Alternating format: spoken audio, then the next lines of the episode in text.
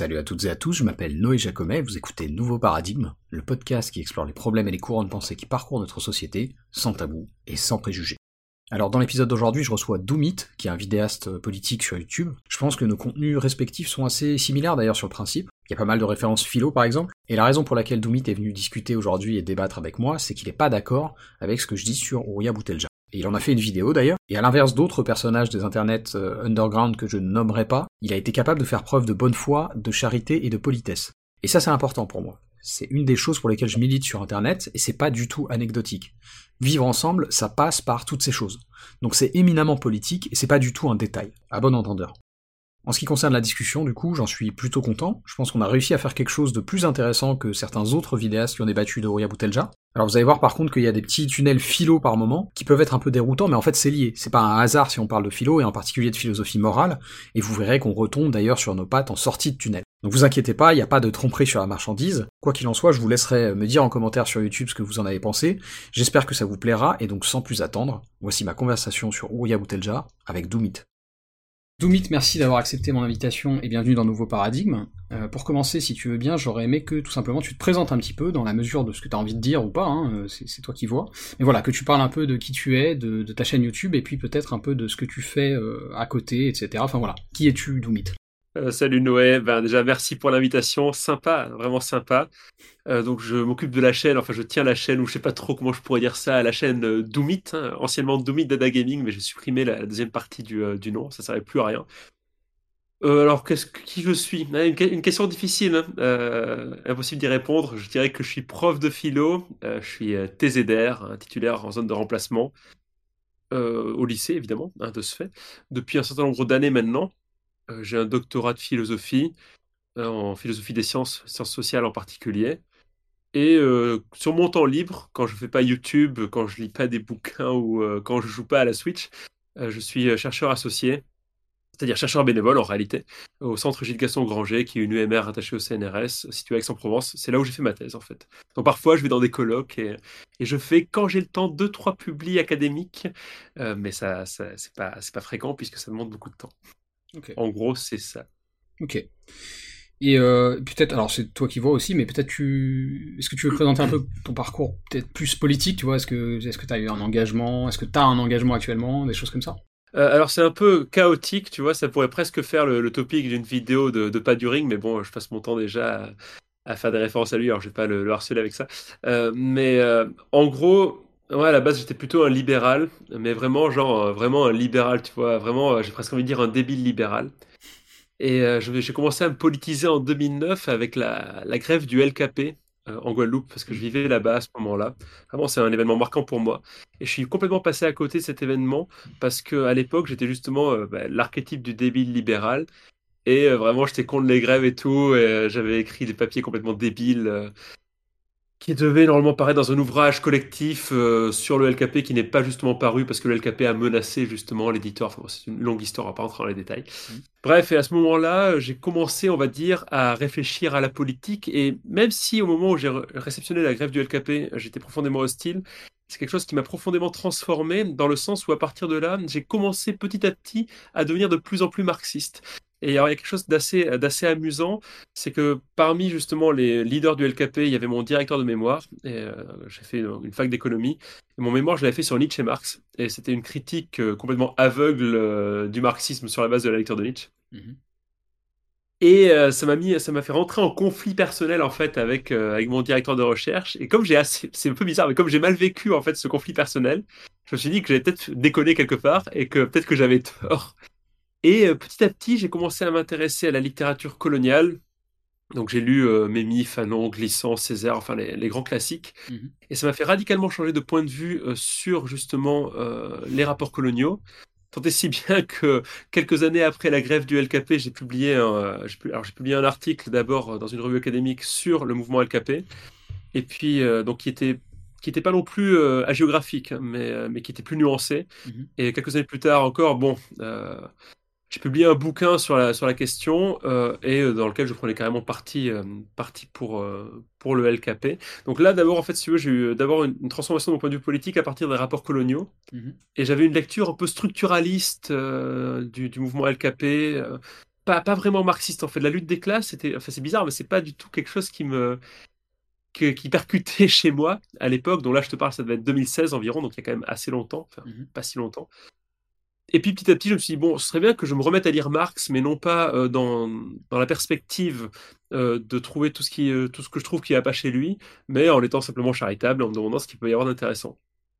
Et mon point de vue a quand même radicalement changé jusqu'au moment où finalement, à force de rencontres, on va dire, hein, la, vie est faite de rencontres, hein, à, force de, comme dirait Edouard Baird dans, dans Astérix, à, force de rencontres, de rencontres de personnes qui étaient marxistes, notamment dans le centre de recherche dans lequel j'ai fait ma thèse de philo, euh, j'ai commencé à infléchir un peu ma position et je dirais que ma lecture, c'est bizarre, mais ça fonctionne beaucoup avec des lectures, mais ma lecture de Lénine euh, a été euh, cruciale. C'est-à-dire que j'ai lu Lénine, tu vois, alors j'ai pas lu tout Lénine, hein. genre j'ai lu quoi? L'État et la Révolution, le bouquin là sur l'impérialisme, tu sais, puis Que faire, quoi, puis le bouquin sur le gauchisme aussi. Mmh et là je me suis dit, mais, mais comment ça se fait en fait que, que je n'ai que j'ai pu ne pas être marxiste en fait? Et euh, Lénine m'a complètement convaincu. Euh, c'est, Alors, ce qui est marrant, c'est que mes, lectures de Lénine tardives, en fait, euh, correspondent historiquement, c'est bordélique ce que je dis, hein, correspondent dans l'histoire sociale de la France un peu à l'élection de Macron et puis sur le tard au mouvement des retraites. Et donc, pendant le mouvement des retraites, j'étais complètement léniniste, hein, marxiste-léniniste. Mhm. ne déformez pas ce que je dis, hein, je veux pas envoyer les gens au goulag. Enfin, je crois, enfin, je ne crois pas. Enfin, de toute façon, Lénine n'envoyait pas des gens au goulag. et et maintenant, en fait, euh, voilà, je dirais que un, mélange de, mouvements sociaux et de lectures qui m'ont conduit à être euh, à la fois marxiste et décolonial. Je, dis, je pense que finalement, c'est un peu une position marxiste hétérodoxe. Mhm. C'est pas très structuré ce que j'ai dit. J'ai pas très, trop l'habitude de me présenter, en fait.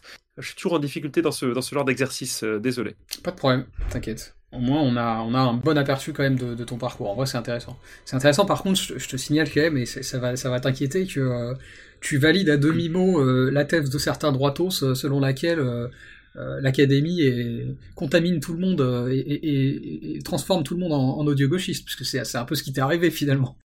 oui, oui et non, parce que en vérité, moi, je faisais la fac d'économie en Guadeloupe, et la fac d'économie, c'était une fac au mieux, on va dire, de keynésiens, mhm.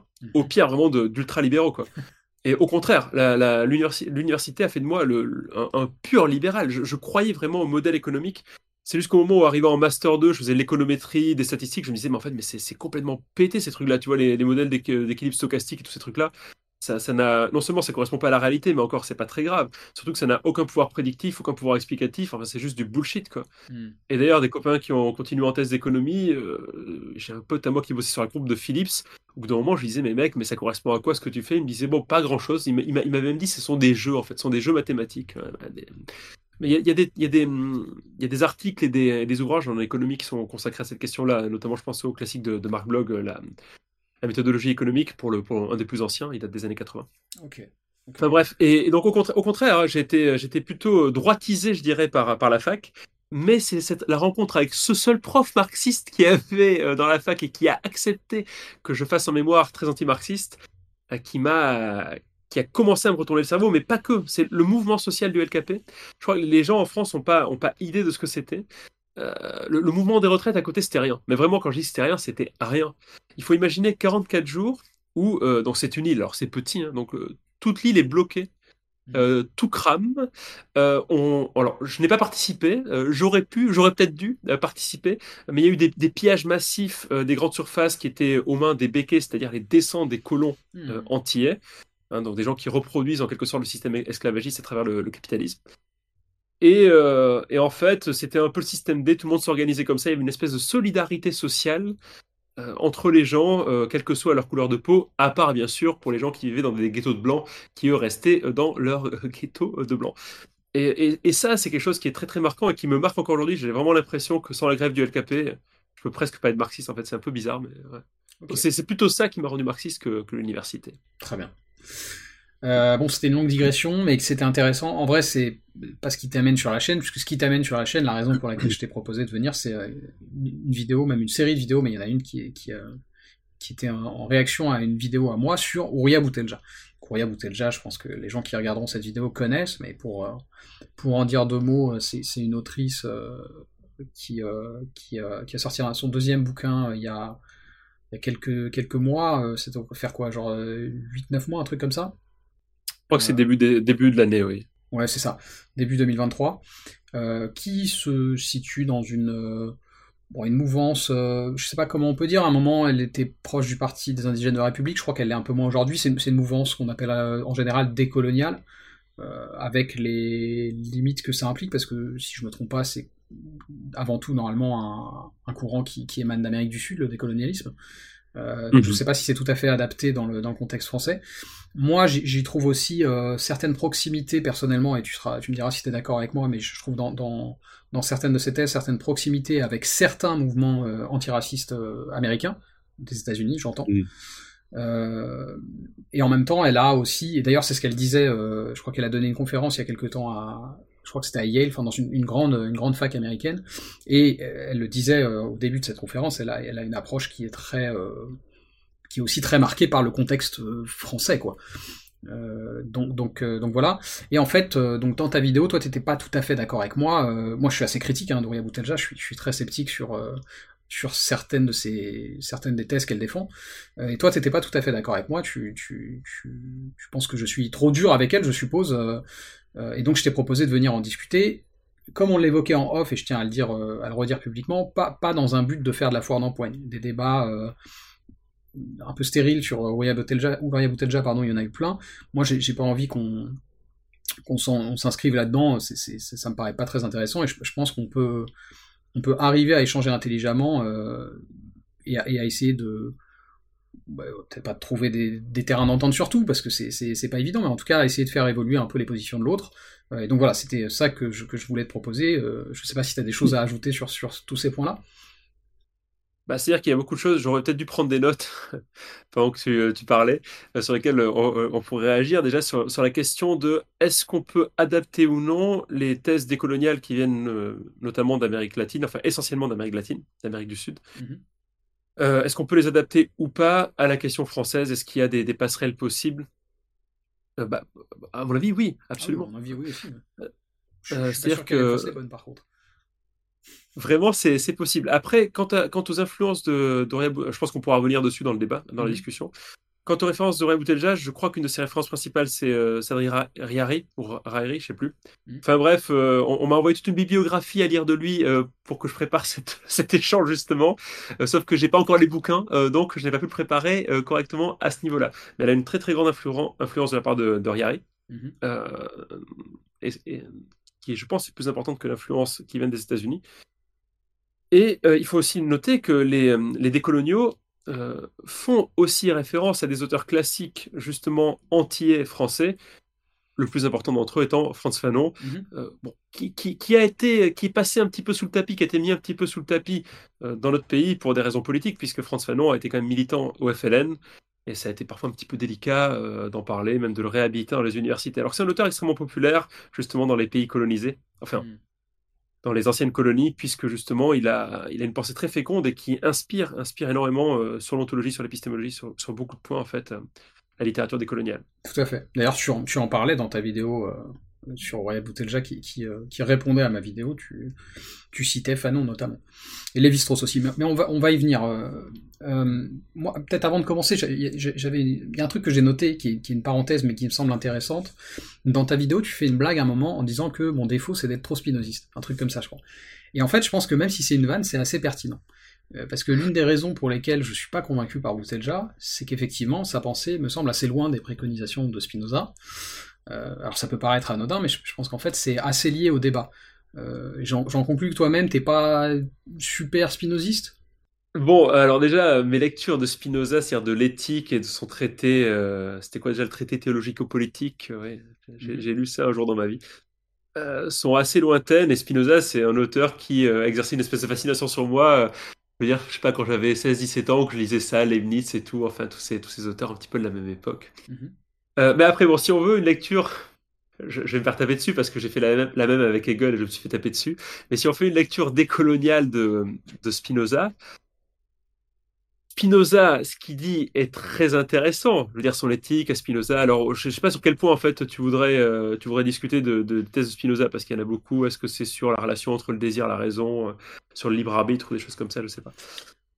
mais, comment dire, je suis pas sûr que mobiliser Spinoza, euh, ce soit la manière la plus adéquate pour euh, saisir les problèmes justement liés à la colonialité.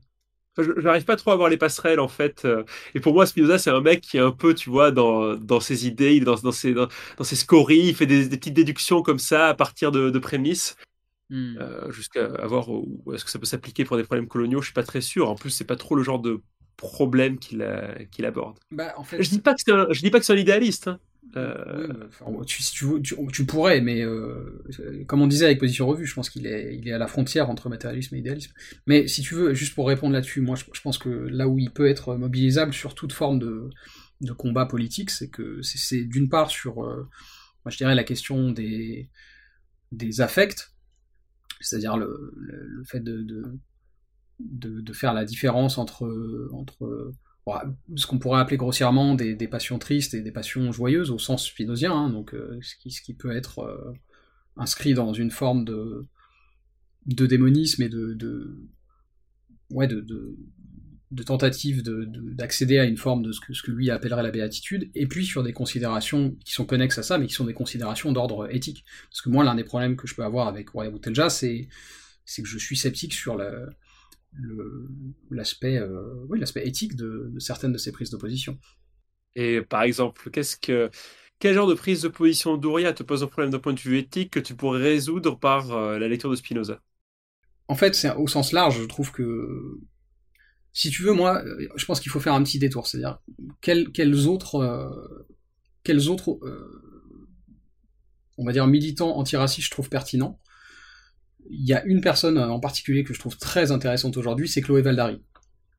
Euh, qui, qui est pas du tout dans la même optique. en fait, moi, ce qui me dérange, et la raison pour laquelle je te parlais de Spinoza, de passion triste et tout ça, ce qui me dérange avec Boutelja, c'est que je, trouve que c'est plein de ressentiments. Donc après, si tu veux que je te donne des extraits de, son bouquin, notamment du premier, qui me pose problème, je, pourrais t'en citer. Mais euh, en tout cas, c'est très différent de euh, justement les thèses défendues par quelqu'un comme Chloé Valdari, qui sont dans une certaine mesure, euh, déjà je crois qu'elle fait pas mal, de, références à Jung, bon moi ça j'y connais pas grand chose donc je sais pas ce que ça vaut, par contre elle est aussi dans une certaine mesure, même dans une assez forte mesure, euh, héritière de MLK, donc de Martin Luther King, et c'est là où moi je trouve que ses, positions sont beaucoup plus, euh, plus intéressantes, parce que ça s'inscrit pas justement dans ce ressentiment, ça s'inscrit dans, dans, des, dans des affects beaucoup plus ouais, beaucoup plus joyeux et qui sont, qui, sont à mon avis, euh, beaucoup moins divisifs que, que, ne peut l'être euh, euh Boutelja. Tu vois, d'un point de vue conséquentialiste, moi je, suis assez sceptique sur les conséquences du discours de, de. Déjà, ne serait-ce que quand on voit les débats que ça provoque à gauche, ça se voit que c'est divisif, tu vois. Enfin, toi et moi, on a, une conversation plutôt cordiale jusque-là, mais dans, les autres gens qui ont réagi à ce que j'ai pu dire sur elle, j'ai eu des droits à des choses assez, euh, assez dur. Et, je ne doute pas que ce soit la même, la même chose à l'inverse. Hein. C'est-à-dire que les gens qui défendent, d'ailleurs peut-être que c'est ton cas, les gens qui défendent Oria Bouteja, je pense qu'ils ont le droit aussi à leur lot de, de, de, colibets, etc. Donc, donc tu vois, ça, ça, me semble être une, une, forme de preuve que, que ouais, que c'est pas porté par des choses très, euh, très saines, on va dire. Tu nous fais, des, tu nous fais un peu du, du Frédéric Lordon, quoi, les affects positifs qui réunissent des gens. Bah, c'est-à-dire, Lordon est spinoziste aussi, donc euh, oui. oui. Euh, non, mais alors, je pense qu'il y a un moyen de répondre. Alors, je ne sais pas jusqu'où mon argument sera valide ou pas. Cette question du ressentiment. D'ailleurs, tu ne ferais pas un peu de Nietzsche là aussi. Attention, le ressentiment. Hein, les, les, méchants qui éprouvent du ressentiment, c'est vraiment euh, les derniers hommes. Attention, les nihilistes. Mais on, pourrait connoter la chose de manière différente et dire ce n'est pas du ressentiment, c'est l'introduction d'une forme de, dialectique. Alors, j'essaie de donner un argument. Je ne sais pas trop ce qu'il vaut. Je ne sais pas trop ce qu'il vaut dans ce contexte-là. Hein, bien mm-hmm. sûr. En fait, il y, en a bien deux qui me viennent à l'esprit, mais bon si on, si on garde le statu quo, c'est-à-dire si on n'introduit aucune discussion, aucune problématisation autour de cette question, euh, parce que Boutelja appelle finalement l'état racial et la lutte des races à l'intérieur de l'état bourgeois et de la lutte des classes. Enfin, la consubstantialité de la lutte des classes et de la lutte des races. En gros, c'est ça l'idée qui dériverait justement des institutions coloniales, de ce que les décoloniaux appellent la colonialité, pour le dire euh, très rapidement. Hmm. Bon, si, si, on ne parle pas de ça, c'est-à-dire que euh, finalement on se dit, si, si, on n'introduit pas le problème justement du racisme, si on n'introduit pas le problème des antagonismes entre les blancs et les non-blancs, ces choses-là, on va dire, demeurent en quelque sorte sous le tapis. C'est-à-dire qu'on n'en parle pas, euh, c'est pas conscientisé, c'est pas politisé, et ce n'est pas un objet politique. Alors on pourrait se dire, mais ça se trouve, il n'y a aucune raison que ce soit un objet de lutte politique. parce que ça pourrait ne pas être pertinent. Et des problèmes politiques qui ne sont pas des problèmes politiques à proprement parler, il y en a beaucoup, notamment à l'extrême droite. Hein. On fabrique comme ça des problèmes, et puis en fait, ça repose sur rien du tout. Quoi. Mmh. Ça pourrait être parfaitement le cas ici. Hein. sauf que je crois que ce n'est pas le cas, parce que d'un point de vue très concret, par exemple, donc, si on, prend le bouquin Beauf et Barbare, mmh. je ne crois pas trop me tromper, après je peux peut-être me tromper là-dessus, hein, en disant que les gens des cités ont plutôt mobilisé, enfin ont plutôt voté, sont plutôt mobilisés pour voter pour la France insoumise aux dernières élections présidentielles. Mmh les blancs des campagnes qui sont dans la même situation sociale, ou plutôt, pardon, la même situation économique, mmh pas vraiment la même situation sociale, on va dire les, euh, les gens qui ne qui gagnent pas beaucoup d'argent dans les campagnes, quoi, les prolétaires des campagnes, les travailleurs des campagnes, ont plutôt voté euh, pour la droite, l'extrême droite, enfin Marine Le Pen en l'occurrence. Et je crois que un des enjeux du bouquin de Boutelja, c'est de dire, de se demander, mais pourquoi, pourquoi est-ce que euh, ces gens-là en viennent à voter pour, euh, pour Marine Le Pen et non pas pour la France insoumise? Hmm. Et la thèse, c'est que bah, c'est parce qu'ils sont racistes en fait. Ils sont racistes. Et c'est pas qu'ils le font exprès, tu vois. Euh, c'est que l'idéologie, l'idéologie bourgeoise, l'idéologie au sens de Marx, les traverse et fait d'eux des petits racistes. Et si personne ne leur dit qu'ils sont racistes, comment veux-tu qu'ils prennent conscience qu'ils le, le soient? Hmm. euh, S'ils avaient conscience qu'ils étaient racistes, ils pourraient pas voter pour Marine Le Pen. Tu vois, c'est pas possible. Bon, et deuxième argument, pour la question du ressentiment plus précisément, c'est un peu l'idée d'Edouard Glissant là-dessus, où il te dit, mais le colonisé ne peut jamais se constituer que comme un contre, contre une, contre une hégémonie, contre une hégémonie qui a une vocation assimilatrice c'est un peu le discours d'Emeric Caron sur à gauche. Je sais pas si tu l'as écouté. quand il dit on devrait aller chercher les gens des cités pour les inclure dans nos manifestations, pour les inclure dans le débat démocratique. Hmm. Mais de quelle démocratie on parle? Si on parle de la démocratie bourgeoise et coloniale, tu vois, c'est euh, on n'est pas dans le même paradigme en quelque sorte. Ouais. C'est des, gens qui sont aliénés par le colonialisme ne peuvent pas épouser le modèle qui les aliène. Il est obligé de rentrer en rupture avec ce modèle. et de toute façon, oui, vas-y. Vas-y, Non, je, te laisse finir, je te laisse finir. Oui, et, de toute façon, on voit pas très bien comment pourrait être conduite une, euh, une manœuvre politique subversive, euh, ne serait-ce qu'au niveau des institutions, euh, si on reste dans le paradigme hégémonique de la croyance dans la démocratie bourgeoise et, qu'on ne met pas en cause les, les présupposés coloniaux qui, qui, fonctionnent de manière très, très opérationnelle. Hmm. Bon, alors, plusieurs choses. J'ai essayé de prendre les choses dans l'ordre, mais oui, évidemment, j'ai pas mal de désaccords avec ce que tu as dit là. Le, premier, c'est que, au début de ce que, ce que tu expliquais là, tu disais, en fait, c'est c'est un faux dilemme que je vois beaucoup chez les gens qui défendent Roya Boutelja, c'est en fait, on a le choix entre Boutelja ou rien. C'est ça l'antiracisme. Tu vois, mm. c'est un peu ce que tu disais quand tu disais, bah, soit on met, soit on met sous le tapis. Mais en fait, non, on peut, on peut parler de, d'histoire coloniale, on peut parler de, de, racisme, y compris de racisme systémique, euh, sans en passer par, euh, par Boutelja et ses affects à elle. C'est pour ça que moi je te parlais de Chloé Valdari, tu vois. Chloé Valdari euh, parle de choses assez similaires, alors dans le contexte américain, hein, c'est une américaine, mais, mais, mais, ça se rejoint dans une certaine mesure, sans mobiliser du tout les mêmes affects, tu vois. C'est aussi l'histoire d'ailleurs de Martin Luther King, qu'elle mobilise lui-même. Alors, visiblement aussi de Jung, ça je sais pas à quel point c'est pertinent ou pas. Donc moi c'est le premier souci que j'ai, c'est tu vois, et ça c'est un truc qu'on entend souvent, c'est oui finalement en gros euh, vous avez vous avez vous avez le choix entre euh, entre euh, nous les décoloniaux et on va dire même les boutelgiens pour pour vraiment situer, ou en gros l'espèce de zombie de de touche pas à mon pote. Et bien sûr, personne n'a envie de ce zombie-là, parce mm. que c'est un petit peu ridicule, tu vois. Sauf que moi, je pense qu'il y a, c'est pas parce qu'il y a que ces deux choix-là qui sont les premiers choix apparents que dans l'absolu, c'est les deux seules options, tu vois ce que je veux dire? Bien sûr, bien sûr. Et en fait, euh, non, non, je ne veux pas du tout te confiner à ce, à ce faux dilemme, c'est pas la question. Je pense qu'il y a des approches décoloniales autres, je sais pas, chez.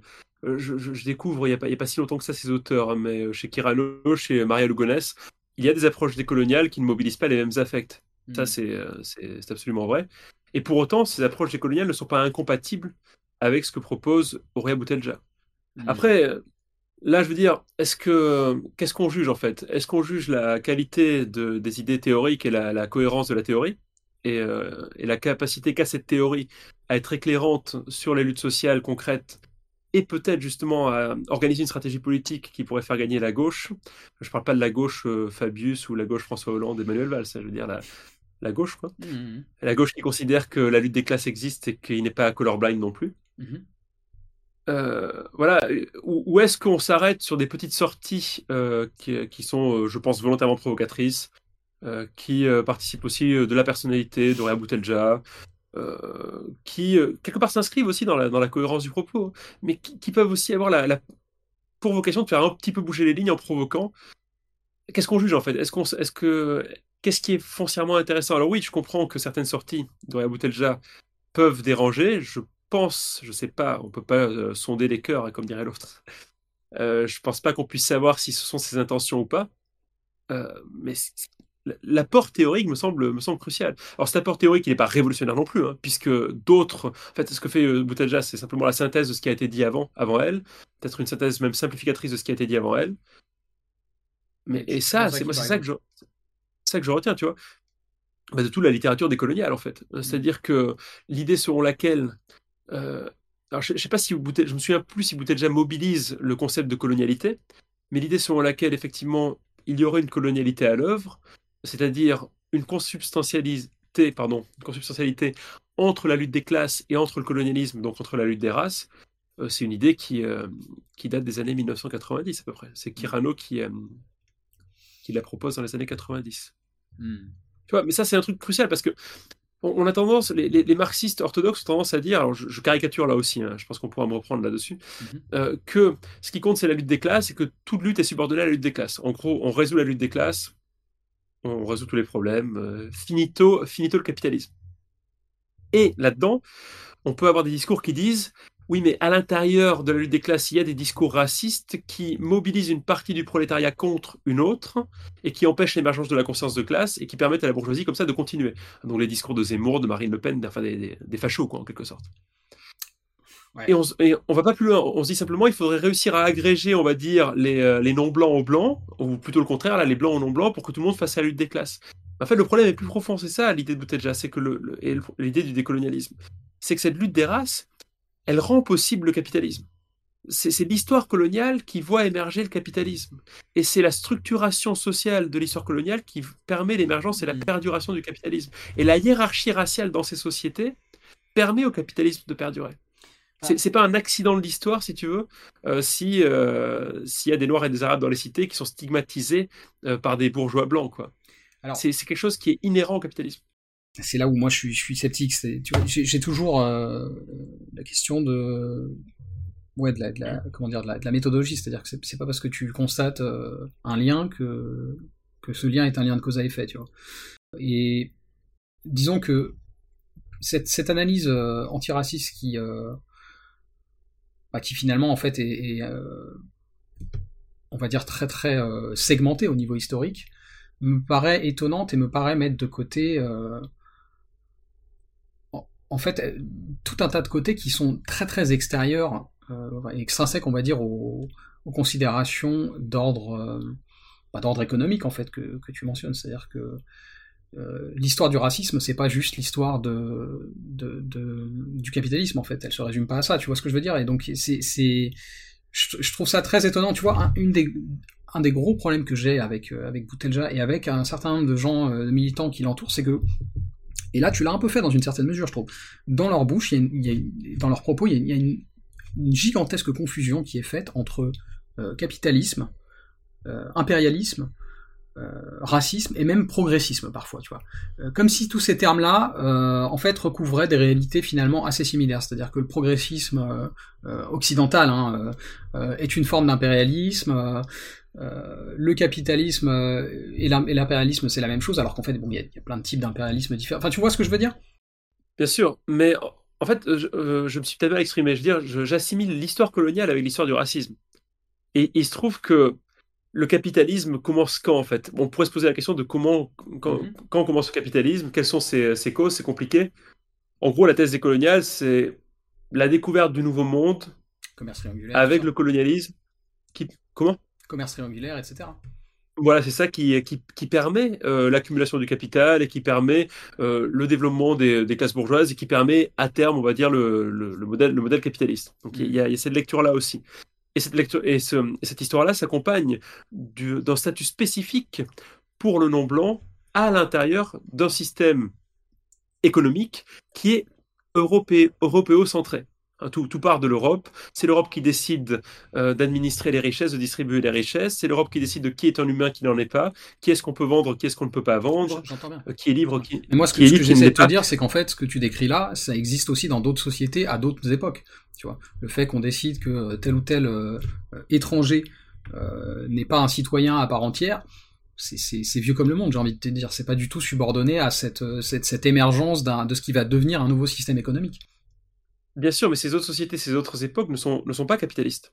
Oui, mais c'est que, je de, Oui, non, mais justement, mais de, fait, elles ne sont pas capitalistes. C'est-à-dire que elles ne, elles, n'ont peut-être pas les mêmes nécessités vis-à-vis de ce racisme qu'a le capitalisme. Parce qu'en fait, c'est ça l'idée des, coloniales, c'est qu'il y a une espèce de, de, nécessité du racisme dans le capitalisme. Il n'y a pas de séparation entre le colonialisme, l'impérialisme, le racisme le capitalisme. Il y a un truc que je voulais, je voulais dire pour te, pour te répondre. Ah oui, voilà. Par rapport au progressisme. Hmm. En fait, les décoloniaux, euh, les décoloniaux considèrent que le, progressisme, ce que Boutelja appelle le progressisme blanc, en fait, hein, hmm. les, décoloniaux lui donnent un, autre nom, ils appellent ça la modernité. Hmm. C'est-à-dire le, le, discours hégémonique qui vient de l'ancien monde et qui devrait comme ça s'appliquer de manière universelle à tous parce qu'il aurait en lui-même une valeur universelle, hmm. Sans considérer qu'en fait cette valeur universelle euh, est parfaitement européocentrée et qu'à partir de là on n'a aucune raison euh, d'y souscrire euh, parce que ça vient d'Europe, tu vois. Hmm. Non mais vraiment, les, les, les, les, philosophies européennes, je dis pas qu'elles sont achetées, moi j'adore les philosophies européennes, hein. Rousseau, Marx et tout, il n'y a, pas de souci, même, même Spinoza, enfin Kant, etc., etc. Mais considérer que c'est l'alpha et l'oméga et que voilà, vous les petits indigènes, vous devez vous, vous devez apprendre la, bonne parole euh, des, philosophes blancs qui vous conduisent à l'universel. Hmm. Ça c'est ça c'est ça c'est du colonialisme. Et en hmm. fait le problème c'est que ces populations sont systématiquement dans ce rapport. Je, vais donner un, exemple qui est ridicule, mais jusqu'à il n'y a, pas si longtemps, on, enseignait à l'école en Guadeloupe en cours d'histoire nos ancêtres les Gaulois. Hmm. dans, un, congrès dans lequel j'ai assisté il y a une dizaine d'années. Dans, dans, les Caraïbes, euh, il y a des, chercheurs qui s'intéressaient à la représentation de l'abolition de l'esclavage dans les manuels d'histoire et dans les programmes d'histoire en France. En mmh. fait, tu t'apercevais que euh, finalement, cette, cette, représentation, elle tenait à des tableaux qui sont faits par un peintre qui s'appelle Billard. Il y, a, eu une expo, je crois que c'était euh, pendant le confinement ou avant le confinement, à Orsay d'ailleurs, sur le, sujet noir. Mmh. le, sujet noir dans la peinture. Et ces tableaux étaient d'ailleurs exposés. C'était une, belle occasion de les voir. Mmh. Et enfin bref, et en fait ces, tableaux-là représentent quoi? Euh, Donc il y a plusieurs représentations. Euh, le plus connu c'est le, le, colon blanc. Peut-être que tu pourras les trouver ces, tableaux. Le colon blanc qui arrive annoncer donc euh, aux, colonisés que ça y est l'esclavage est terminé. Et, donc au, pied du colon blanc, le, noir se jette à ses pieds pour le remercier. Tout le mmh. monde est content. Merci les blancs de venir nous apporter la liberté. Mmh. Puis une représentation autre qui est, qui est plus amusante. C'est euh, d'un côté, tu as, le, noir euh, dans les, dans les plantations, de l'autre côté, le blanc, et derrière lui, il y a l'industrie. Donc oui, euh, voilà, maintenant c'est fini, vous êtes des hommes libres, vous êtes libres de travailler pour moi dans l'industrie. Voilà. Hmm. et, ça, c'est votre nouvelle liberté. Et en fait, cette, même cette représentation de l'abolition de l'esclavage est très européocentrée, alors qu'en réalité, en réalité, concrètement, c'est pas du tout comme ça que ça s'est passé. Déjà, il y a eu une première abolition pendant la période de la Révolution française qui n'a pas été dictée directement par la Convention, mais qui est le résultat de luttes concrètes à l'intérieur des colonies qui font que finalement la République se dit allez, on leur donne leur liberté. Et après, Napoléon rétablit l'esclavage de manière très autoritaire, hein, avec le, contexte historique que l'on sait. Mhm. Et ensuite vient l'abolition. Mais l'abolition, c'est pas non plus, euh, c'est pas la panacée, parce que l'abolition de l'esclavage a conduit à quoi? A conduit à la, reproduction exacte euh, des, euh, des, des, rapports de domination économique et raciale aux anciennes colonies, notamment aux Antilles, puisque, bon, ça je pense que tu le sais aussi, mais pour, au, cas où il y a une, partie du public qui ne le sache pas, quand on abolit l'esclavage en 1848, euh, avec le, fameux décret de Schulcher, hmm. on, dédommage euh, les propriétaires d'esclaves et on donne rien aux esclaves. Hmm. Alors, il y a un certain nombre de choses que tu as dites, il y, a, il y a une, toute une partie avec lesquelles je suis d'accord. Je, voulais revenir un peu... Euh, sur la question de l'universalité, parce que c'est un truc dont on avait dit qu'on parlerait en plus, et je pense qu'il y a des choses à dire là-dessus. Tu, tu, ça nous amène en fait ce que, tu as évoqué là à cette question de, l'universalisme. Toi, c'est une notion euh, que là tu, décris de manière assez négative, mais parce que tu, tu l'assimiles à, cette euh, oui, c'est ce rapport de domination, mais, sauf que l'universalisme c'est plus large. Il y a, d'autres formes d'universalisme. Donc comment comment tu te positionnes par rapport à ça? Est-ce que c'est quelque chose qui te semble intrinsèquement euh, comment dire fantasmagorique, genre c'est inaccessible, il n'y a pas d'universalité. Comment tu, comment tu vois ça? Je suis un peu mal à l'aise avec cette notion d'universalisme. Mm-hmm. je me trompe sans doute, mais j'ai l'impression que quelque part, dans l'universalisme, il y a l'idée selon laquelle on pourra accéder à quelque chose qui est vrai, quelles que soient finalement les circonstances.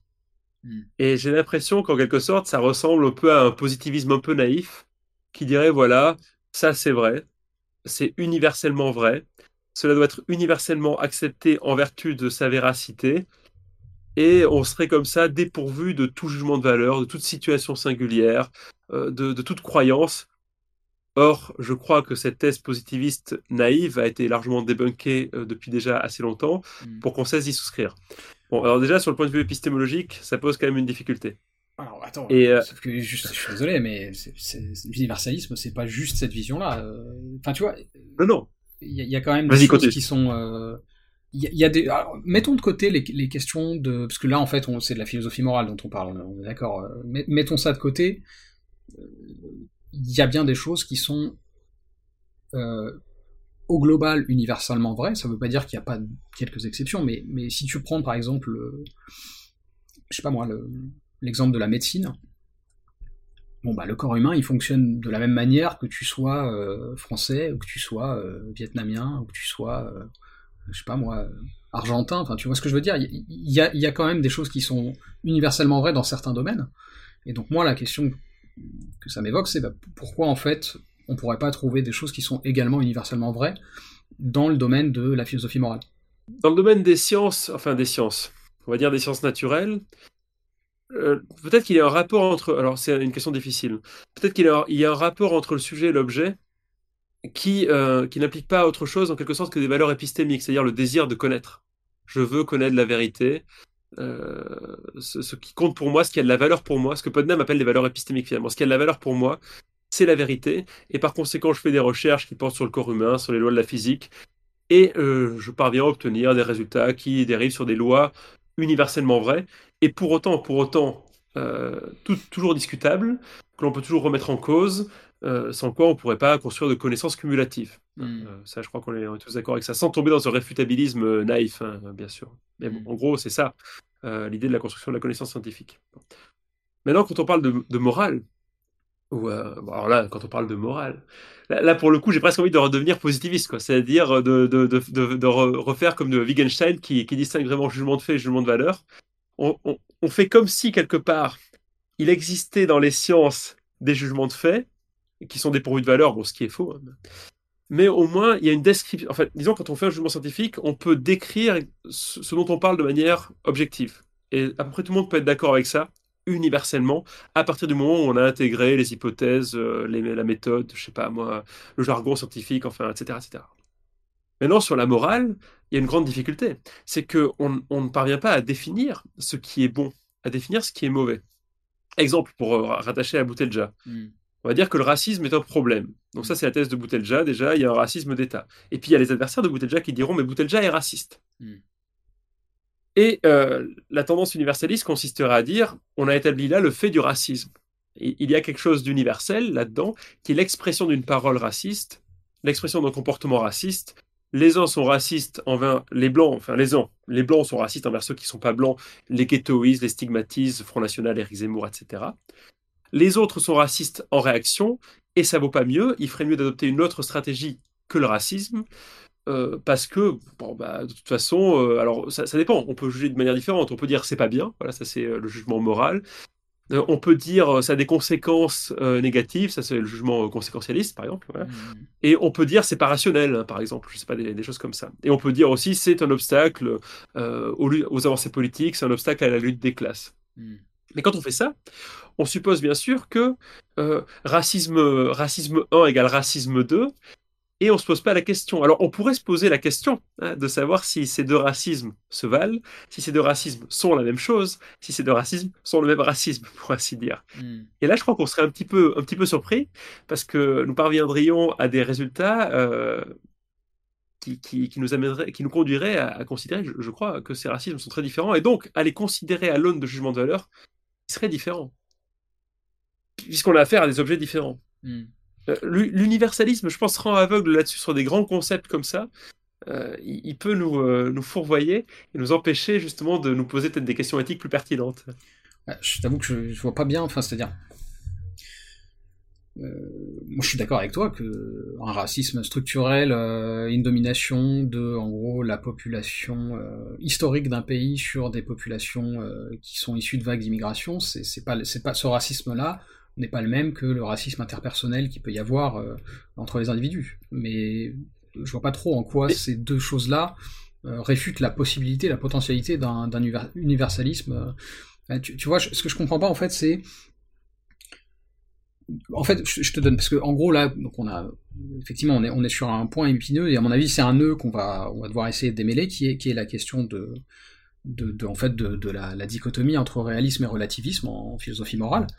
Euh, et, moi j'ai du mal à à voir comment. évidemment, hein, il y, a des exceptions, c'est-à-dire que moi je, je pense pas que tout euh, jugement moral est valable dans toutes les situations. Mais tu vois, le fait qu'il y ait des exceptions euh, dans le domaine moral euh, ne rend pas nécessairement caduque la possibilité d'une forme d'universalisme et d'une forme de réalisme. Parce qu'en fait, des exceptions, dans, le, dans toutes les autres sciences, il y en a aussi, tu vois. et ça n'empêche pas une forme d'universalité. je sais pas si je te dis, est-ce que les cacahuètes c'est comestible? Euh, globalement, les cacahuètes, c'est comestible, tu vois. C'est universellement comestible. Ça veut pas dire qu'il n'y a pas des exceptions. Et d'ailleurs, il y a des exceptions. Si tu es allergique à l'arachide, tu peux pas manger de cacahuètes. Est-ce que pour autant, ça nous empêche de dire qu'au global, euh, les humains peuvent manger des cacahuètes? Non. C'est un exemple à la con, mais tu, vois ce que je veux dire? Mais est-ce que ça veut dire que tu penses que si je dis la proposition, je prononce la proposition suivante, hmm. X est bon, est-ce que tu penses que cette proposition peut être vraie? Bah, c'est ça la question. Euh, il faudrait que tu me donnes un exemple euh, qui soit pas abstrait, parce que X, c'est pas. mais, est-ce que, c'est est-ce que, est-ce que il peut y avoir une proposition de cette forme-là, X c'est bon, qui puisse être vrai? C'est ça en fait la question de, je crois, non? Il faudrait, il, faudrait définir X. La, question pour moi, c'est surtout est-ce que au global, euh, X est vrai tu vois, Ce qui veut pas dire que X est toujours systématiquement vrai et c'est, inaltérable. Non, mais comment est-ce qu'on peut savoir que la proposition X. Là, pour le coup, je ne vais pas faire mon positivisme à deux balles, mais. Positivisme à deux balles, mais. Déjà, il y a les théories morales, bon, si on identifie les, les plus importantes. Allez, euh, le déontologisme chez Kant, par exemple, mhm. donc euh, l'impératif catégorique, là, toutes mhm. ces bêtises, euh, ces histoires, je veux dire. le conséquentialisme qu'on peut voir avec, je sais pas, les théories utilitaristes, Bentham, John Stuart Mill. Mhm. Puis alors là, il y en a, il y en a à l'appel des, des, conséquentialistes, on n'arrive plus à les dénombrer. Euh, et peut-être, je sais pas, le, truc de, de Ogien, là, je sais plus comment il appelle ça, l'éthique minimale, tu vois. Mmh. Enfin, des, trucs comme ça. Bon. Et en fait, on s'aperçoit d'une chose, en fait, le, une des vertus justement de, des, des, travaux de recherche d'Ogien et de, de, de la philosophie expérimentale morale en général, philosophie morale expérimentale, pardon, en général, mmh. c'est de montrer qu'il y a une incompatibilité entre les, entre les théories morales. Alors tu vas me dire, tu peux faire une objection, tu peux dire, oui, mais regarde, il y a une incompatibilité entre différentes théories scientifiques, pourtant, elle marche. Mhm. Bon, ça veut pas dire qu'elles sont vraies, hein. mais elles marchent. Voilà, ça c'est mhm, mhm. déjà très bien. Mais, mais la question, c'est comment est-ce qu'on. C'est un peu le truc de, fondamental de, de, David Hume. Comment est-ce qu'on fait pour inférer, plus fondamentalement, si on, si on veut passer outre cette question de les théories morales sont incompatibles, donc elles sont fausses, euh, sachant qu'on peut faire le même procès aux théories scientifiques, on peut dire que c'est pas, c'est pas suffisant. Hmm. Mais alors, revenons-en à, à, David Hume. Comment est-ce que j'ai l'impression que c'est presque une contradiction du positivisme là. Comment est-ce que on, peut on peut contredire le positivisme moral s'il en existe un grâce au positivisme euh, justement non moral? Comment est-ce qu'on fait pour inférer un jugement de fait d'un jugement de valeur en fait? Comment est-ce que je peux dire je, prends l'exemple du traité de la nature humaine de Hume. X X est un criminel. Donc X a commis a commis un crime. Comment je sais que cette proposition est vraie? Eh bien, je ne peux pas le savoir, parce que tout dépend bien sûr du contexte d'énonciation. Le fait de tuer est considéré comme un crime selon certaines lois morales.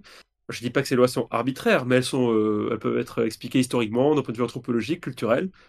Mais la proposition euh, X d'un criminel n'est pas tout le temps vraie dans toutes les circonstances. Hmm. X, fait la même fait, X commet le même acte dans différentes circonstances, on peut plus porter le même jugement moral. Alors à ce moment-là, il faudrait que la morale soit capable de, de, capturer euh, l'ensemble des circonstances pour euh, expliquer l'ensemble des cas. Tu vois, je, je, vois pas. Alors, c'est, très intéressant. Je n'avais pas prévu qu'on aille si loin dans ce débat, mais c'est, des... Parce que là, en fait, pour moi, il y a... Euh, ce qui, à, mon sens, pose problème en philosophie morale, c'est qu'on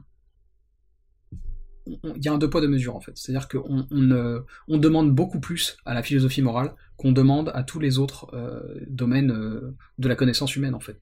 Parce que tout ce que tu as dit là à propos de la philosophie morale, c'est vrai, d'ailleurs tu l'as dit, on pourrait, on pourrait dire la même chose de les autres, tous les autres domaines de la connaissance, y compris la médecine.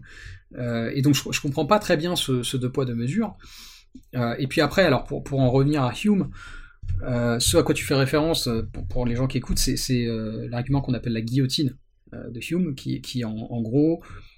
Le problème, c'est que là, ça va faire un débat parallèle, et en fait, il y a plusieurs interprétations de cette guillotine. Mais en gros, l'idée, comme elle est généralement comprise, et comme toi, tu l'as, tu l'as décrit là, c'est qu'on ne peut pas... on ne peut pas tirer un jugement de valeur à partir d'un jugement de fait.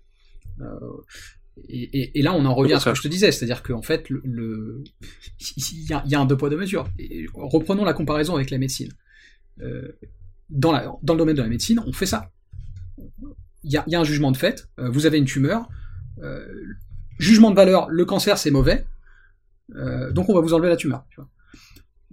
et donc évidemment, on peut dire que c'est arbitraire, tu vois. Mais, en fait, il y, a, bien une forme d'universalité dans le fait que la plupart des humains n'ont pas envie de mourir. Et donc, ils n'ont pas envie de garder une tumeur cancéreuse. Tu vois ce que je veux dire? Donc, bien sûr que c'est pas totalement indépendant de, d'une forme de subjectivité. Moi, je, te dirais jamais que qu'on peut arriver à une forme de rationalisme totalement objectif et qu'on peut arriver à une philosophie morale totalement objective. Euh, et c'est là où je m'inscris à la suite de Spinoza, justement. C'est ce que, ce que je disais dans... Je sais plus dans quel contexte je parlais de ça, mais... Spinoza, pour moi, euh, son éthique est dans une certaine mesure réaliste, dans le sens où elle est relationnelle, mais pas relative. C'est-à-dire que oui, les jugements de valeur sont corrélés à tout un tas de choses, dont nos perceptions, et donc ils sont pas purement objectifs, mais si on se place dans le contexte relationnel qui est celui de, la condition humaine, on va dire au sens large, eh bien il y, a euh, une forme d'universalité qui, qui est euh, qui conduit en fait vers, euh, vers un certain nombre de choses qui sont du point de vue de Spinoza désirables. Euh, la béatitude au sens large, voilà, on en revient à le démonisme. Tu vois, tu vois un peu tout ce que je veux dire? Tu vois les objections que j'ai par rapport à ce que tu as dit? Je vois, mais alors juste, je, je, vois pas où ça nous relie à, à ouvrir Moutelja du coup. On est parti assez loin, je te l'accorde. Mais j'avais prévu qu'on parle de ça. Peut-être, peut-être pas dans ce détail-là, mais j'avais prévu qu'on parle de ça. Euh, si tu veux, j'y reviens maintenant, mais peut-être tu as des choses à ajouter là-dessus avant ou pas? Non, non, mais je, vois ce que tu veux dire. Après, euh, tu as peut-être raison, je suis peut-être, on est peut-être trop exigeant avec les théories euh, de philosophie morale. Après, il y a, un malin jeu en philosophie d'imaginer tout un tas de dilemmes finalement mhm. dans lesquels ces philosophies morales sont, se, retrouvent. Je pense par exemple à, une nouvelle très connue de Ursula Le Guin, tu sais. The ones who walk away from Omelas, euh, en gros, hein, la, cité utopique d'Omelas qui vit dans l'abondance et dans la prospérité. Je connais pas et, euh, et ah, tu connais pas? Bon, je te la fais, je te la fais courte. Hein. Mhm. Donc, euh, Ursula Le Guin, c'est une, une auteure ou une autrice de science-fiction. je ne sais pas si elle est encore vivante, mais en tout cas, bon, elle est, elle est auteure notamment de Terre-Mer, qui est un très grand roman de science-fiction. Bref, et euh, elle, a, elle, a, elle, a, composé donc euh, une nouvelle, hein, a écrit une nouvelle qui s'appelle Ceux qui partent de Melas, qui est inspirée d'une réflexion de William James, elle-même inspirée d'une lecture des frères Karamazov hmm. de, de, Bon. Et l'idée c'est que Omelas est une cité qui vit dans l'abondance, euh, tout le monde il est content, tout le monde il est heureux. Tu vois, ce, sont des épicuriens, mais qui sont qui sont pas en train de cultiver des patates et de dormir comme des clodos dans des grottes. Quoi. En gros, c'est, on va dire ça. Donc ce sont des, des épicuriens euh, qui seraient des épicuriens tous capitalistes. On va dire. Hmm. Et, euh, et, vraiment, c'est une cité pleine de vertus. Mm-hmm. C'est une expérience de pensée, bien sûr, hein, mais c'est la science-fiction. Et sauf qu'en fait, euh, quand les, les gens dans, à Omla sont 7, 8 ans, 9 ans, 10 ans, on les amène voir euh, au, fond d'une cave toute pourrie euh, et, humide, où il y a plein de rats qui passent, un tas de saloperies, de maladies qui circulent. Mhm. On leur fait voir un petit enfant qui est enfermé là et qui est maltraité, maltraité en permanence. On lui donne des coups de fouet, on le nourrit mal, il est informe, difforme. Et puis on, on, explique aux gens qui, qui viennent là, voilà, la cité d'Omlas ne tient que grâce à ce petit enfant. Et si un jour quelqu'un adresse la parole à cet enfant, si quelqu'un essaie de le libérer de sa condition, si quelqu'un, euh, finalement, euh, trouvant injuste sa condition, essaie de le sauver, c'est toute la prospérité d'Omlas qui disparaîtra. Alors, comme les habitants d'Omlas n'ont pas le courage d'aller jusqu'au bout des choses, il y en a qui s'en vont, et euh, parce qu'ils ne supportent pas la situation, ils s'en vont, ils secourent pas l'enfant, ils s'en vont. Et là, en fait, c'est vraiment l'opposition entre conséquentialisme et enfin utilitarisme et déontologisme. Euh, bon, William James, qui est lui un philosophe pragmatique, te dit euh, c'est le sens commun presque, c'est le sens commun compte tenu du contexte et des connaissances qu'on a de, de, qu'il faut secourir l'enfant parce qu'il n'y a aucune raison que la, cité doive sa prospérité à cet enfant. Mmh tu vois, là, il y, a, quand même un paradoxe très important. Comment est-ce qu'on le résout Je ne sais pas trop. D'ailleurs, je crois qu'on peut pas le résoudre en fait. Hein. Qu'est-ce qu'on doit faire, tu vois? Qu'est-ce que je dois faire? Est-ce que je dois secourir l'enfant et quitte à plonger tout le monde un petit peu dans la difficulté? Hein, où les gens vont devoir être un petit peu plus responsables d'eux-mêmes, ou est-ce que je dois continuer comme ça? Alors Victor Ferry te dirait, bien sûr, hein, il faut secourir l'enfant euh, parce que euh, chacun doit mériter ce qu'il a, ce qu'il gagne. Ou alors il dirait, l'enfant mérite ce qui lui arrive parce que lui-même n'arrive pas à s'échapper. Bref. Tu vois, il y, a des difficultés comme ça, euh, des, des, expériences de pensée, il en existe beaucoup, bien sûr, en philosophie morale expérimentale, mais qui, qui, qui conduisent à des paradoxes quand même. Alors, je, suis d'accord, je, suis d'accord. Et, et c'est important de le dire, tu as raison. C'est-à-dire que évidemment, euh, ce serait prétentieux de penser qu'on a la réponse à tout euh, dans le domaine de la, mais d'ailleurs dans tous les domaines, mais dans le domaine de la philosophie morale aussi. Euh, et c'est ça, moi, que je trouve assez intéressant justement dans, dans, la démarche scientifique, c'est qu'en fait les choses sont vraies jusqu'à preuve du contraire. Donc elles sont systématiquement et à, perpétuité ouvertes à, révision, ce que je trouve plutôt une bonne chose. pour refaire le lien, parce que du coup, comme tu le disais, t'as as raison, on est parti assez loin de, de. Euh, mais en fait, il y a un lien. Et, le lien est le suivant, c'est que moi, ce qui me dérange, euh, et ce avec quoi j'ai des désaccords euh, avec toi, mais pas que, avec un certain nombre d'autres personnes qui, défendent Roya Boutelja, c'est que justement, ça, vous conduit, à mes yeux, à une forme de relativisme que je ne partage pas. C'est pour ça que je parlais de, réalisme et de, relativisme. dans le sens où, en fait, tu vois, c'est un peu ce qu'on disait tout à l'heure. C'est évidemment que une forme de discrimination qui soit euh, systématisée, qui soit euh, euh, inscrite presque dans les institutions d'un pays, c'est pas la même chose qu'un racisme interpersonnel. Pour autant, moi je, constate des choses extrêmement, et là on en revient à la question des affects, mais des, choses extrêmement ouais, chargées de, haine, et ce qui, est ironique pour quelqu'un qui sous-titre son bouquin, je sais plus, elle parle d'amour révolutionnaire, voilà, je, constate qu'il y, y, a des choses ouais, assez assez moralement répréhensible euh, dans, ce qu'écrit euh, Boutelja, ou même dans ce qu'elle peut dire, euh, et, y compris des choses qui sont essentialisantes. Et tu vois, tu, me parlais dans ta vidéo, tu disais que mon, point de vue était ethnocentré, et, que, que finalement c'était ça qui me poussait à être en désaccord avec elle et que je pense que, alors je sais pas si ça tu le penses, tu me diras, mais je pense qu'il y, a aussi, en tout cas j'ai déjà entendu ça chez certains de mes critiques, il y a aussi un côté, ah oui, il se sent blessé lui-même en tant que blanc. Mais moi je pense pas que Boutelja elle soit essentialisante qu'avec les blancs, je pense qu'elle est essentialisante avec tout le monde. C'est-à-dire quand tu l'entends parler euh, devant Daniel Raz de ce qu'elle pense euh, des mariés euh, en France, quand, quand je crois qu'elle parle, elle décrit des mariages rebeux où elle va, elle dit oui quand euh, quand le quand le maire dit vous pouvez embrasser la mariée, je retiens mon souffle parce que je crains des intégrés. Euh, ça, ça, je suis désolé, mais pour moi, c'est essentialisant aussi, c'est et, pas à l'égard des Baptous, tu vois. C'est un truc qui est euh, purement et simplement euh, néfaste et qu'on devrait avoir dépassé, tu vois. Et, ça, ça n'excuse en rien les oppressions systématiques qui sont subies par les populations immigrées en France, enfin, ou issues de l'immigration, on va dire. Mais tu vois, je, je pense qu'il faut pas tomber dans ce, dans ce relativisme. C'est ça qui m'inquiète. Mais je pense pas que ce soit essentialisant. Euh, en fait, je vois, vois pas, je vois pas en quoi c'est essentialisant. pour le coup, vraiment. Le, coup, du mariage? Attends, je, veux dire, donc ce qu'elle dit, on est d'accord implicitement, c'est en fait, vous êtes des rebeux, vous appartenez à ma race, hein, et ça c'est pas, moi je mets pas des mots dans sa bouche, c'est des, des, termes qu'elle emploie dans ses écrits. Hein. Euh, elle parle de sa race. Euh, et, donc vous devez pas vous comporter comme ça. Parce que finalement, implicitement, ce qu'elle dit, c'est qu'en fait, embrasser sa femme, euh, aller à, pas à l'église justement, à la mairie euh, en France quand on est euh, issu de l'immigration ou quand on est immigré, c'est une forme de soumission à la blanchité. Concrètement, c'est ça qu'elle dit. Je, je, vois pas comment on peut faire plus essentialisant, je suis désolé. En fait, ce qu'elle dit implicitement, c'est tu, tu es de telle race, donc tu dois pas te comporter comme ça.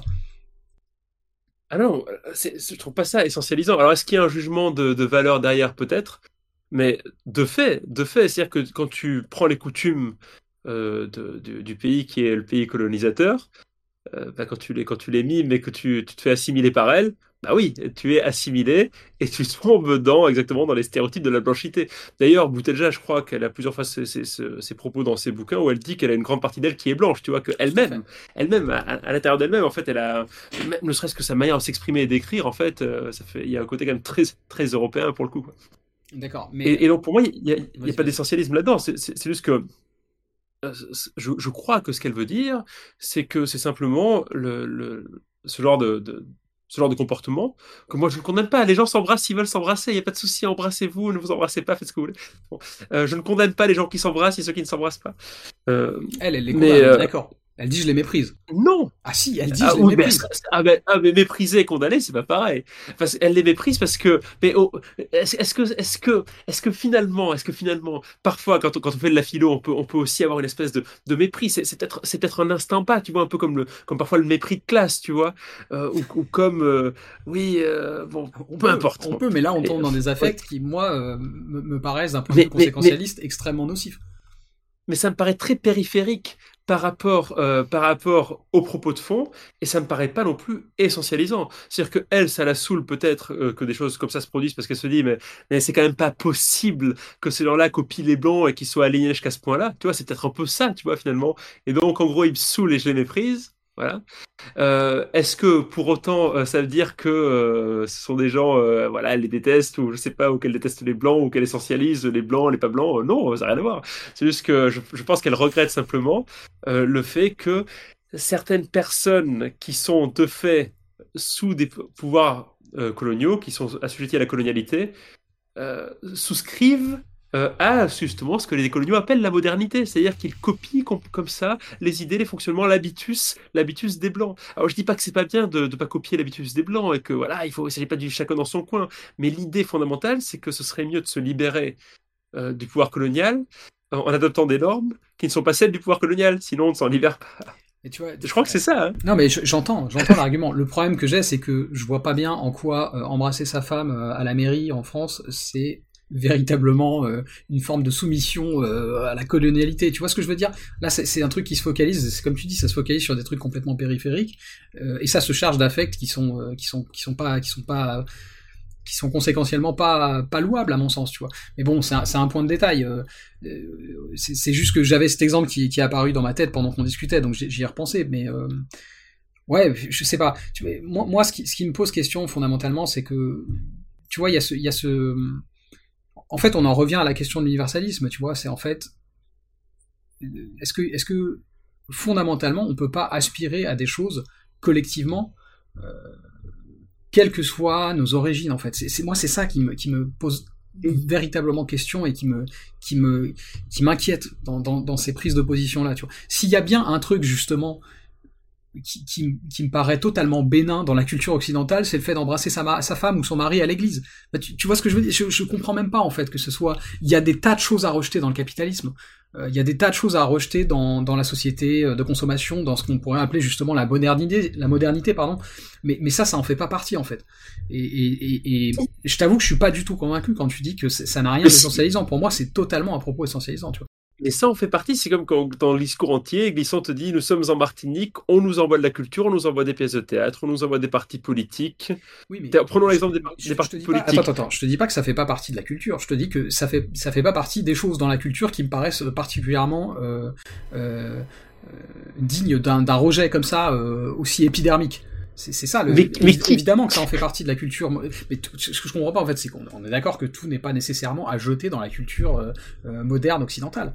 Non, mais c'est pas la question, c'est que, bon, euh, pour répondre à la question, est-ce qu'on peut pas imaginer un universalisme dans lequel euh, tous les gens seraient d'accord, euh, quelle que soit leur communauté Oui, bien sûr. C'est pas tout à fait ce que je dis, hein, d'accord. J'exagère, mais en soi, c'est possible. C'est possible en soi. Mais dans, dans le monde capitaliste néocolonial, c'est pas possible.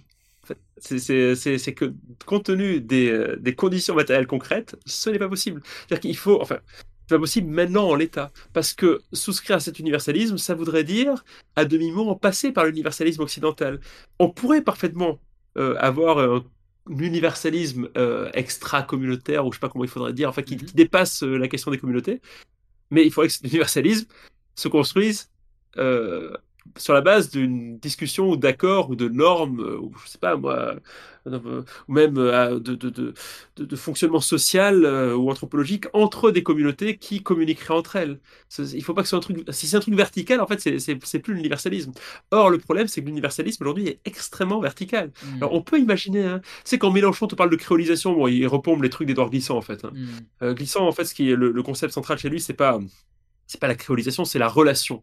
le, concept de relation qui l'oppose justement à quoi? À l'universalisme. Et comment Glissant envisage justement de reconstruire une société post-coloniale qui, permettrait l'émergence d'une culture commune non hiérarchisée ben, Ça passerait justement par l'acceptation euh, d'un fait simple, à savoir que l'universalisme, c'est l'expression de la modernité coloniale. Donc on se débarrasse de ce truc-là. On, se dit, OK, euh, cet universalisme, c'est vraiment un truc de blanc européen, européocentré. Et on se demande maintenant quelle valeur on peut construire ensemble sur la base sur la base des différences culturelles objectives. Hmm. Et là, on peut éventuellement commencer à se mettre d'accord sur on embrasse la mariée, on l'embrasse pas, on s'en fout, parce qu'on s'en fout en fait. Mais le problème, c'est qu'on s'en fout si on embrasse la mariée, euh, à la condition qu'on ne voit pas ça à travers l'œil du colonisé. Hmm. Tu vois, c'est. Euh, le, truc étant que visiblement, euh, tous les colonisés ne s'accordent pas entre eux pour, pour dire ce qui, ce qui est. ce qui est de l'ordre du, du, réflexe dominateur ou non, puisque visiblement de son propre. Et il se trouve que moi j'en connais, parce que je fais une parenthèse là-dessus, mais le fait que j'ai critiqué Boutelja a fait que j'ai reçu des messages à la fois de, gens qui n'étaient pas du tout d'accord et aussi de gens qui étaient d'accord, parmi lesquels euh, des, personnes qui sont issues de l'immigration.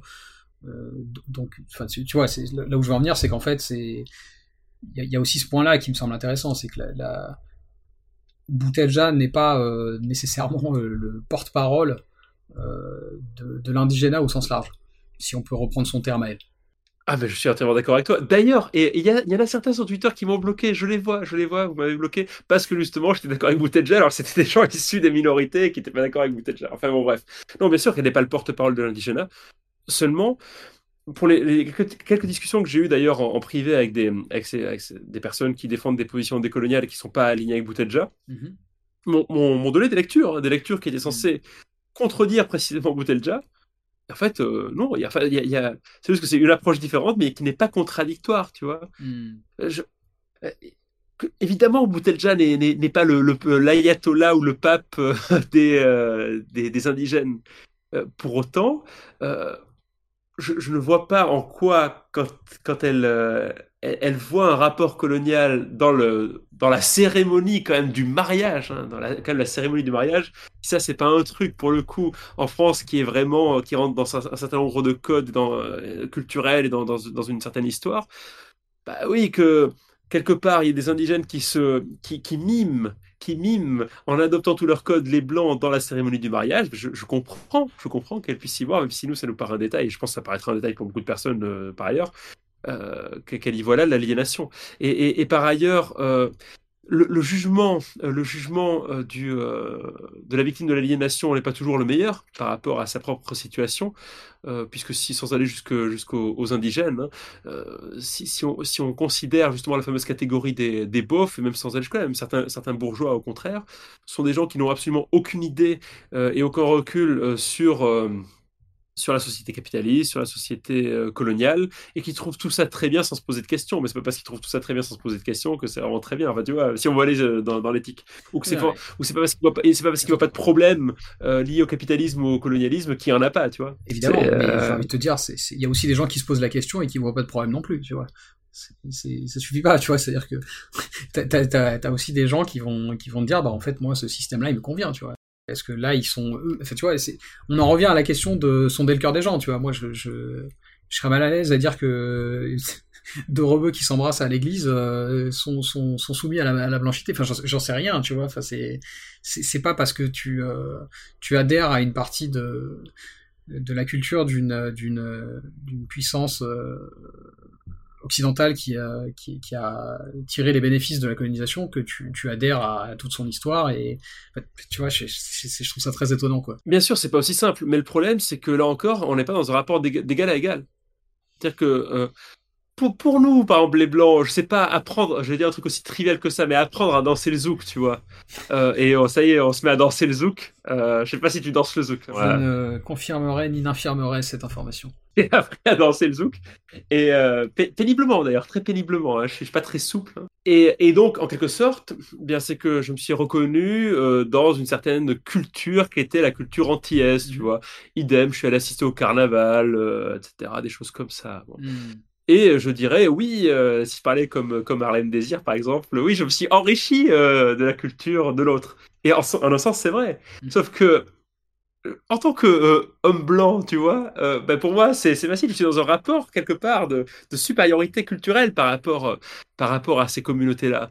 Et, moi, venir leur dire maintenant, ah, mais venez, participer au même folklore que nous, participer au même, au même, enfin oui, adopter les mêmes normes sociales que nous, ben là, je suis dans un rapport, justement, de domination. ce qui est lié à l'histoire, que je le veuille ou non, en fait. Moi, j'ai pas envie, tu vois. Mais on n'est pas d'égal à égal. Il y, a, un rapport, que je le veuille ou non.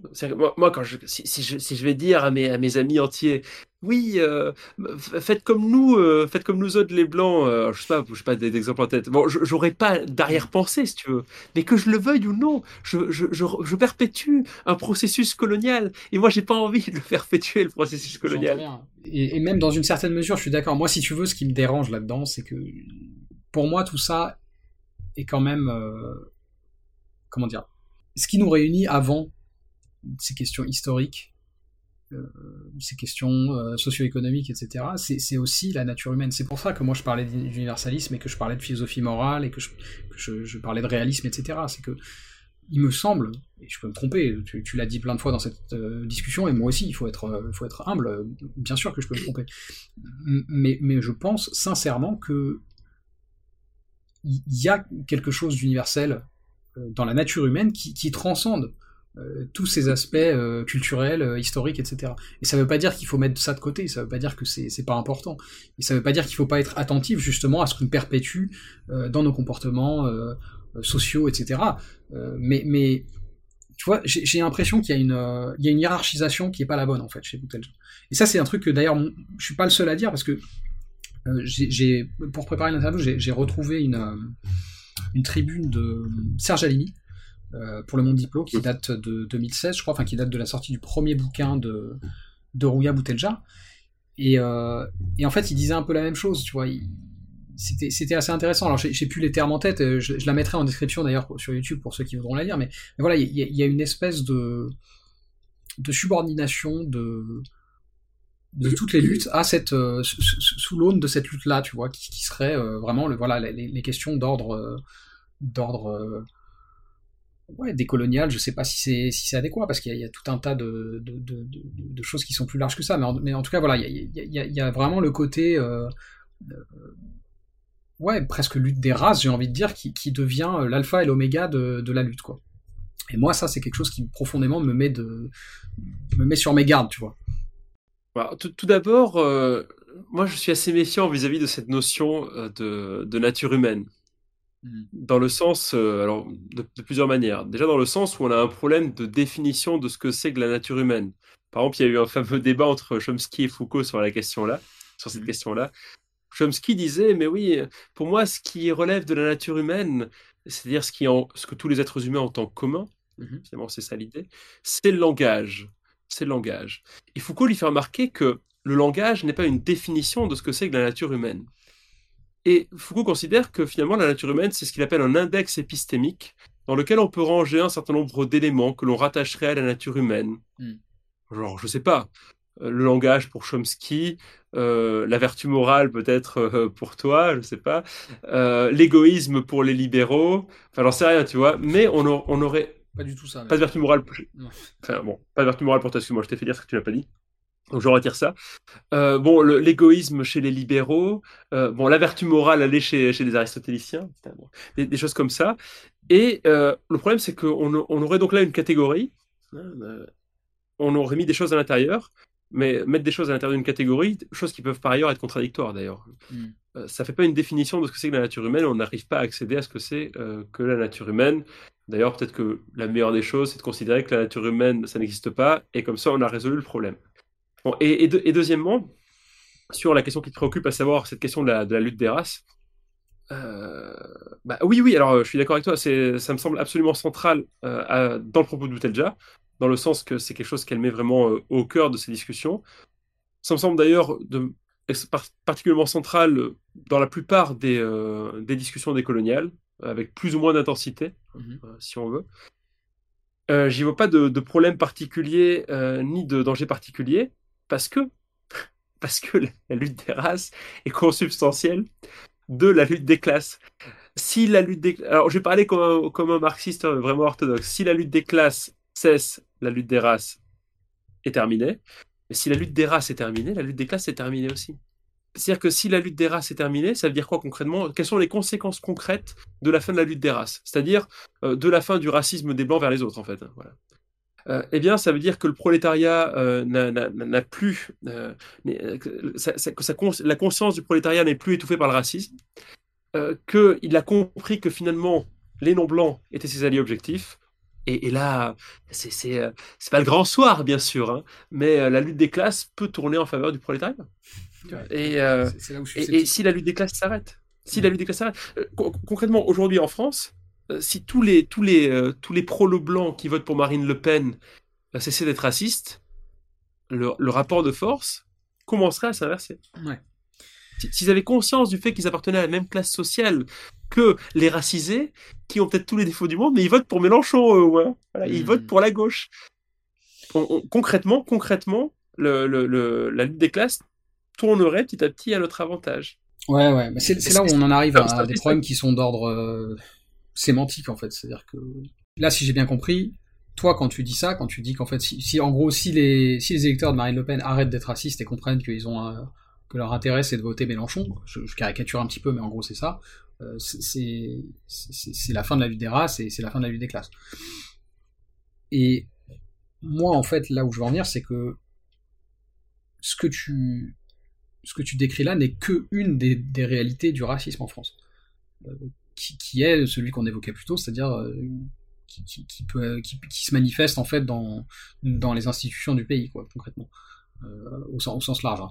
Mais, mais sauf que, encore une fois, moi j'en reviens à ce que je disais au début, l'histoire du racisme et le racisme au sens large, c'est pas juste ça. Non, mais l'histoire de notre racisme, si. C'est-à-dire que le, racisme tel qu'il existe aujourd'hui en France hérite d'une manière plus ou moins directe et assez directement de la controverse de Vladoïd, du fait que l'on décide euh, d'assigner à l'Indien, à l'Amérindien ou au non-blanc le statut d'être humain ou le statut de non-humain. ça euh, c'est c'est comme ça en fait. on, est on est quand même pas quand même toujours pas sorti de là. Hein. C'est-à-dire que finalement la ségrégation aux États-Unis qui dure quand même assez longtemps hein, après la Seconde Guerre mondiale. Tu parlais de Martin Luther King tout à l'heure. C'est exact, c'est exactement l'héritage de euh, ce qui se passe 400 euh, ou 500 ans euh, avant, lorsqu'on décide d'attribuer aux non-blancs un statut particulier. Et on n'est toujours pas sorti de ça. En fait, on n'est pas sorti de ça. c'est contradictoire. Il y a bien eu le mouvement des droits civiques, justement. Donc, dans une certaine mesure, tu, peux pas faire un parallèle entre Valladolid et maintenant, tu vois. Tu vois, c'est là où aussi j'avais, un certain scepticisme sur ta référence à Fanon dans ta vidéo. C'est-à-dire que dans ta vidéo, je t'avais posé la question, je t'ai dit, ben, en fait, tu, cites Fanon, mais tu cites pas Boutelja. Euh, et Fanon, en fait, il, il, il, écrit dans les années 50, je crois, un truc comme ça. Euh, c'est pas le même. Tu vois, on, en revient à la question. Voilà, est-ce que est-ce que est-ce qu'on est est-ce qu'on s'intéresse vraiment aux, considérations matérielles, tu vois, aux conditions matérielles. Les conditions matérielles de, de, de, la France des années 50, c'est pas les mêmes que les conditions matérielles de, la France 2023. Tu vois ce que je veux dire? Donc là, je trouve ça un peu lapidaire de, résumer ça comme ça. On n'en est pas sorti. Mais attends, mais si, en fait, on, c'est pas qu'on en est sorti, on n'en est pas encore sorti. Et moi, je pense que c'est un, un travail qui se fait sur euh, sur des siècles et des siècles, mais il y a quand même une progression, il y a un progrès quand même. Ah non, mais qu'il y a un progrès, ça je dis pas le contraire, mais ça veut, veut pas dire qu'on les sorties. C'est-à-dire que tu parles du racisme dans les institutions politiques, c'est l'héritage de cette histoire-là. Oui, mais il et pas le fait aujourd'hui qu'il était le même qu'il était il y a 50 ans ou il y a 60 ans, tu vois. Ah non, mais qui, qui, change de forme, qui fait s'affaiblisse, euh, ah bah, très bien. C'est quand, même, quand même un élément important, bien sûr que si. Pour moi, le fait que le fait qu'il change de forme, s'il est euh, équivalent en intensité, ça, on s'en fout. Mais s'il s'affaiblit, ah, c'est important il, s'est affaibli, sauf que le Front National est au deuxième tour, en passe de prendre le pouvoir, et on va voir si quand il aura le pouvoir, il s'affaiblira, tu vois. Tu vois, tu vois c'est ça. Enfin, l'histoire, c'est un truc monolithique qui va vers. On n'est pas des petits égaliens, on chemine pas vers un progrès permanent. Euh, non, en fait, euh, on n'est pas du tout. On n'est pas du tout à, l'abri d'une rechute. Et d'ailleurs, euh, le, fait, le fait justement. moi, je ne sépare pas les institutions de l'État par rapport à la question du racisme, j'entends, hein, et avec le vote de. Pardon. On ne sépare pas les institutions de l'État raciste avec le vote du Front National. Tout ça obéit à une même idéologie. Euh, ça obéit à une même idéologie. Et le fait qu'il y ait des gens qui plébiscitent le Front National, bah oui, ils, eux vont pas te dire qu'ils sont racistes. mais ils sont racistes. Pour les mecs, vous votez pour le Front National au bout d'un moment. Vous votez pour un parti raciste. Alors, euh, oui, vous pouvez vous cacher en vous disant, moi, personnellement, je ne suis pas raciste. Mais objectivement, c'est faux, en fait. C'est faux. Et, et c'est pas parce que tu ne sais pas que tu n'es pas raciste que tu n'es pas raciste. Tu, ne peux pas voter pour le Front National si tu n'es pas raciste. C'est pas possible, en fait. Si tu as conscience de ce que c'est que le racisme, si tu as conscience de ce que sont les rapports de domination entre les races, tu ne peux pas voter pour le Front National. Donc c'est que quelque part, il manque quelque chose il, manque quelque chose à ce là Je ne les condamne pas moralement, je dis pas que ce sont des méchants, je dis que ce sont des racistes et qu'il faudrait qu'ils en prennent conscience et qu'ils arrêtent de voter pour des racistes. voilà, moi je trouve cet argument-là est un peu de mauvaise foi, c'est-à-dire que c'est un terme qui est tellement chargé que en fait bien sûr que si quand tu dis que quelqu'un est raciste tu le condamnes moralement. Ça ça me paraît totalement euh, indiscutable. C'est c'est peut-être que là là j'ai envie de te dire la même chose que, que ce que tu viens de dire. C'est-à-dire que peut-être que toi tu les condamnes pas moralement mais objectivement tu les condamnes moralement tu vois. C'est exactement la même chose que ce que tu viens de faire vis-à-vis de ces électeurs là tu dis peut-être que eux individuellement ils sont pas racistes mais ils s'inscrivent dans une dynamique raciste. Là quand tu fais ce que tu fais là c'est-à-dire que tu, tu leur fais un procès euh, peut-être que toi individuellement à ton, dans ton dans ton fort intérieur tu les condamnes pas mais tu t'inscris dans une dynamique de condamnation une condamnation morale. Euh, moi, ça m'intéresse pas la morale. Ce qui m'intéresse, c'est de savoir comment est-ce qu'on fait pour que ces gens qui sont racistes le soient moins pour qu'ils arrêtent de voter pour des partis racistes. Est-ce que justement, c'est pas une considération éminemment morale? Si tu prends pas le cocotier que tu le secoues pas en disant voilà hein, les racistes on tombe du cocotier voilà donc il, faut une chute tu vois ils, tombent du ciel des idées et ils arrivent sur terre comme des lois de coco en quelque sorte hein, tu vois une loi de coco euh, et donc une fois qu'ils sont tombés, ça y est, ils sont sur Terre, ils sont plus racistes. Tu vois, c'est pas une considération morale. Moi, je n'ai rien à faire de, leur motivation, pourquoi ils sont racistes. Enfin, si, on a une vague idée de pourquoi ils sont racistes. Tu vois, c'est pas une condamnation morale. C'est le, fait de voter pour le Front National, c'est-à-dire pour un parti qui désigne un ennemi intérieur. Hein, d'autres partis ont fait ça par le passé. Hein. Je, je vais pas faire de point Godwin, mais ça me rappelle quand même quelque chose. Donc euh, qui désigne un parti de l'intérieur, et je parle bien du Front National et pas trop d'Éric Zemmour, parce que là, c'est globalement, c'est quand même, je crois, un électorat bourgeois. Hein. Pour l'instant, il n'a pas trop d'adhésion populaire. Mm-hmm. Bah, si, si, des gens votent pour, pour des gens qui désignent un ennemi de l'intérieur, bah, c'est qu'ils adhèrent, en fait. Enfin, tu, tu, peux pas, en fait. Tu, tu, tu peux pas souscrire euh, à. Si tu ne souscris pas au fait qu'il y a un ennemi de l'intérieur, je vois pas ce qui te pousse à, à voter même un petit peu, tu vois, à voter pour le Front National. Ou alors, il y a une autre possibilité. Ça, il y a une autre possibilité. Tu peux te dire, Bon, ça me concerne pas. C'est-à-dire que bon, finalement, les Noirs et les Arabes, bon, c'est sûr que s'ils se font mater quand Marine Le Pen a le pouvoir, moi je suis blanc, ça me concerne pas. Je considère que le Front National est le parti d'opposition crédible, donc je vote pour le Front National. Donc je suis raciste en fait, puisque en fait je m'en fous complètement euh, du, sort, euh, du sort des minorités. Ouais. Moi, je, pense qu'il y a. C'est un jugement moral, c'est objectif. Euh, j'entends bien, mais je pense qu'en vrai, il y, a, il y a mille raisons qui, qui font, qui peuvent faire voter une personne pour un tel ou un tel. C'est enfin tu vois c'est ça peut être du nihilisme pur euh, ça peut être euh, mais j'entends ce que tu dis tu vois mais je, te dis moi ce, qui me euh, ce qui, ce qui me pose question là-dedans, c'est que je pense qu'on est, on, jongle avec deux, deux définitions distinctes du, du, du, terme raciste, en fait, qui, qui enfin du, du racisme, qui, qui, sont à la fois, qui recouvrent une réalité qui est d'ordre interpersonnel, on va dire, et qui recouvre une autre réalité qui, est foncièrement différente, qui est d'ordre euh, institutionnel. Et je, pense que les deux sont à combattre et qu'on ne combat pas la première grâce à la seconde. si je devais résumer mon, scepticisme sur Boutelja, euh, ce serait celui-là. Je sais pas, parce que je crois que le racisme interpersonnel, c'est un truc qui, qui peut vraiment très très facilement disparaître c'est très simple en fait. Euh, le, racisme interpersonnel, c'est quoi? C'est le fait que les gens, oui, bah. Euh, en fait, le, racisme institutionnel, il pose problème parce qu'il il implique des dynamiques de pouvoir hmm. concrètes, des dynamiques de domination, hein, des dynamiques d'exploitation. Le racisme interpersonnel, c'est quoi? C'est quoi? C'est les, préjugés de personnes par rapport à d'autres personnes d'autres couleurs? Mm-hmm. Bon, alors parfois, évidemment, le racisme interpersonnel peut, peut, causer la montée en puissance du racisme politique. Hein. Mm-hmm. J'imagine qu'il peut y avoir des, choses comme ça qui, qui, se passent. Mais je crois, enfin, c'est peut-être là, c'est une hypothèse optimiste. C'est une hypothèse, euh, donc il faut la prendre avec des pincettes. Mhm. Mais que si les gens communiquent entre eux, euh, blancs et non blancs ensemble, a priori, euh, ils sont pas racistes, quoi, tu vois. Je veux dire, ils, ils sont pas spontanément. Non, je vais pas dire spontanément, parce que là, je vais retomber dans la nature humaine. ils, ils vont pas forcément, nécessairement manifester du racisme les uns envers les autres. Et je suis pas sûr d'ailleurs qu'on on puisse comme ça déconnecter ce racisme interpersonnel du racisme politique et même, même le mettre dans une même l'extraire d'une relation de cause à effet de, de l'un vers l'autre, donc du racisme plutôt politique vers le racisme interpersonnel, parce que la situation sociale, économique et politique produit du racisme euh, interpersonnel. Je vais prendre un exemple très simple. Hein, euh, c'est une anecdote, hein, donc euh, ça vaut ce que ça vaut, mais mhm. c'est toujours marrant les anecdotes. Ça, ça détend l'auditoire. Donc que l'auditoire se détende. Donc je débarque sur un barrage du LKP en 2009 euh, je suis donc blanc, hein, je crois que ça n'aura échappé à personne. Des voitures sont en train de cramer. Euh, il y a des barbecues euh, sauvages qui s'installent là. Voilà, attention, des gens très des dangereux grévistes font des merguez et du colombo de cabri. Hmm.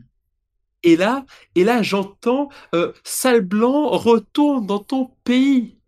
alors bon, moi je suis là, tu vois, je suis quand même un débile libéral à l'époque. Il faut se dire que je suis un débile libéral. Hmm mais je suis pas raciste, tu vois. Je suis pas raciste. D'ailleurs, je n'ai jamais, euh, je n'ai jamais voté pour un parti raciste par ailleurs. Au, moins, c'est déjà ça. J'aurais pu, hein, j'aurais pu voter pour Sarkozy dans le délire des villes libérales. Bon, passons, passons, arrêtons les digressions. Hmm. j'entends le gars me dire ça, il me le répète une deuxième fois, retourne dans ton pays, puis je repère le gars. Alors qu'est-ce que je fais? Je vais le voir, je vais lui parler. Hmm. Ça va être un gars, tu vois, euh, je sais pas, euh, un peu prolétaire, guadeloupéen, je sais pas trop dans quoi il travaillait, ce qu'il faisait, assez jeune. Hmm. Et je lui dis, mais euh, pourquoi tu me dis ça, tu vois? Et puis finalement, à la fin, on a bu un petit punch ensemble. Tu hmm. vois, il était plus raciste. Enfin, il s'en foutait de moi, tu vois. Il me voyait plus comme blanc, comme l'or. Je veux dire, c'était terminé. Là. On, avait brisé la glace. Mais c'est vrai que symboliquement, bah, je suis quand même le blanc, euh, le colon, hein, le colon qui, euh, qui, vient, qui vient ici. Mais une fois que tu parles avec les gens, tu vois, c'est, je vais pas faire mon michéa mental, hein, hein la, la common decency. Mais une fois que tu parles avec les gens, euh, la, couleur de peau euh, disparaît en quelque sorte. ce n'est plus une variable que tu prends en considération. C'est quelque chose de symbolique en fait. C'est quelque chose de social, de construit la race. Pas quelque chose d'essentiel. Et, c'est vrai dans les rapports sociaux. Moi, je suis, moi, je suis d'accord avec toi là-dessus, totalement d'accord. Le problème que je vais avoir, c'est que je pense pas que Boutelja soit d'accord avec toi, ni, ni avec moi, du coup. Mais bien sûr que si. Il, il faudrait, il faudrait qu'on arrive à inviter euh, Auria, après, elle a, discuté avec Dani Raz, mais la mettre face à ses contradictions, alors, et, euh, face à ce que, enfin, ce que, que ses adversaires pensent être des contradictions, parce que moi, je pense pas que ce sont des contradictions, euh, et voir ce qu'elle en dit. Mais je pense pas qu'elle dira un truc euh, radicalement différent de ce que je dis là. Ouais, j'ai des extraits de son bouquin euh, qui vont pas dans le même sens. Vas-y, vas-y, allez, allez, on l'attaque le dur là. C'est justement extrait de la, de, la... de son premier livre, euh, donc euh, qui s'appelait Les Blancs, les Juifs et nous, sorti en 2016, dans lequel justement elle était un peu rabrouée par par euh, Serge Alimi sur, le monde diplomatique pour, euh, pour certaines de ses sorties dans ce bouquin. Euh, et notamment, je te, je, te, je te, cite. Alors là, je vais, du coup, je vais faire une double citation. Je vais te citer l'extrait de, de Serge Alimi et, qui lui-même cite Ouya Boutelja. donc je te, je te lis ça. entre le salarié de M. Bernard Arnault, ouvrier mais blanc comme son patron, donc responsable au même titre que lui du crime colonial, et l'homme indigène qui bat sa sœur ou sa compagne, Boutelja a choisi. Donc là, c'est Serge Alimi qui parle. La condition de dominer du premier ne l'intéresse pas vraiment, puisqu'il est par ailleurs solidairement coupable du pire. Le second doit en revanche être sinon encouragé, en tout cas protégé par ses victimes, que Boutelja invite à deviner dans la virilité testostéronée du mal indigène la part qui résiste à la domination blanche. Ça c'est une citation de Boutelja. Afin de canaliser sa violence vers d'autres destinataires, mais en dernière analyse, priorité à et donc là, de nouveau, Serge Alimi cite Ouria Boutelja, ma famille, mon clan, mon quartier, à ma race, à l'Algérie, à l'islam. Il me semble que là, on est vraiment sur des choses qui, justement, euh, rentrent dans ce, euh, cette, euh, définition primale, j'ai envie de dire, du racisme, qui, est, qui est, extrinsèque aux, aux, institutions politiques et qui, et ça c'est important, j'ai envie de le dire depuis tout à l'heure, les prédate largement. Euh, tu vois, c'est là où moi j'ai un problème, c'est que euh, justement je, je partage pas totalement ton. Pourtant, je suis quelqu'un d'assez optimiste, mais je partage, partage pas tellement ton, optimisme sur euh, sur ces questions-là. Je pense pas qu'il suffit de discuter entre gens d'origines ethniques différentes pour que toute forme de, racisme à l'ancienne, on va dire, disparaisse. Pas du tout. Non, bien sûr, ce que je disais est très, très caricatural. Il faut combattre le racisme politique, bien sûr, hein, pour, que ça, pour que ça marche. Oui, pour répondre. Alors déjà, juste une petite parenthèse, mais très rapide. Je crois que le deuxième bouquin est quand même très supérieur au premier. Tout à fait. Beaucoup plus systématique, beaucoup plus. euh, mais, mais juste, beaucoup mieux argumenté. La, la vidéo à laquelle tu réagissais, elle prédate la sortie du second bouquin. Elle se focalise sur les déclarations publiques d'Ouria et sur son premier bouquin. Voilà, donc je, maintenant on va, on va, on va venir là-dessus. Bah, même, même là, j'ai envie de te dire, je... alors que oui, il y a cette histoire du, euh, de la complicité euh, du, euh, du salarié blanc. Alors, euh, c'est c'est Boutelja ou c'est Alimi qui, dit ça, qui écrit ça? Sur la complicité du salarié blanc, euh, du salarié de Bernard Arnault C'est euh, Serge Alimi. Ça, Alimi, oui. Parce que je suis pas sûr que Boutelja voit de la complicité du, de l'ouvrier blanc avec. euh, Bah, c'est pas un peu toute la question justement de, de ce que tu disais par rapport au vote Front National? Non, mais c'est quoi la complicité en fait? Tu vois, c'est. c'est, Bah, enfin, la perpétuation enfin, d'une en, forme de racisme. en- en fait, la, la- la thèse de Boutelja, pour le coup, là, là, c'est vrai que le passage que tu as choisi, pour le coup, me paraît plutôt pertinent. Ce qui apparaît, c'est que le blanc est dans un rapport de lutte des classes avec le blanc, et dans un rapport. Alors, pardon, je, je reprends, excuse-moi. Le blanc, ce qui est le souci, c'est ses rapports d'exploitation et de domination avec le capitalisme, Mm. l'ouvrier blanc. Et le non-blanc, lui, il est dans un double rapport de domination qui est le rapport avec le capitalisme, donc le rapport de classe, et le rapport de race. Mm. Et de fait, de fait, quand l'ouvrier blanc se contrefout du rapport de race, qui, du rapport de domination de race qui pourtant existe, euh, même s'il veut pas, il, collabore, tu vois. Il collabore. Il collabore. Donc oui, mon clan. Là, j'ai l'impression de dire Fanon, tu vois. Euh, voilà, euh, je m'affirme comme noir. euh, c'est mon clan d'abord. Oui, c'est c'est. Je je vais pas me laisser écraser, aliéner. Je défends mes intérêts de race parce que parce que parce que c'est nécessaire. C'est il en va de la il en va la survie même du prolétariat. Après, j'ai envie de te dire. Il en, il en va la- même de la survie de la lutte des classes. Je défends mes intérêts de race parce que je vais pas me laisser en plus aliéner euh, et, et, me- et- et me faire stigmatiser et, puis pourquoi pas après aller dans, dans des camps hein, tant qu'on y est. Voilà. Euh, je vais pas me laisser dicter la manière dont, je m'a- non j'exagère bien sûr. Hein, C'était euh, je, je, je- je vais pas me laisser dicter la manière dont je m'habille, par exemple. Non, parce que je, je, je dis trop, là, c'est trop confus. Là. Je vais pas faire de pente glissante. Je vais pas faire de pente glissante, mais tu vois. Mhm. Mais, mais pas bon, là, on est. plus. Ouais, c'est ça. Mais on, on nous- on nous explique euh, que euh, maintenant les jeunes filles elles peuvent plus s'habiller vraiment comme elles veulent quand elles viennent au lycée.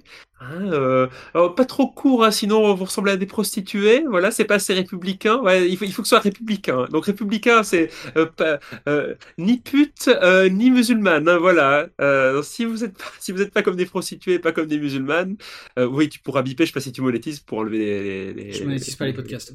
Ok, donc alors ni jurer. ni musulmane, voilà.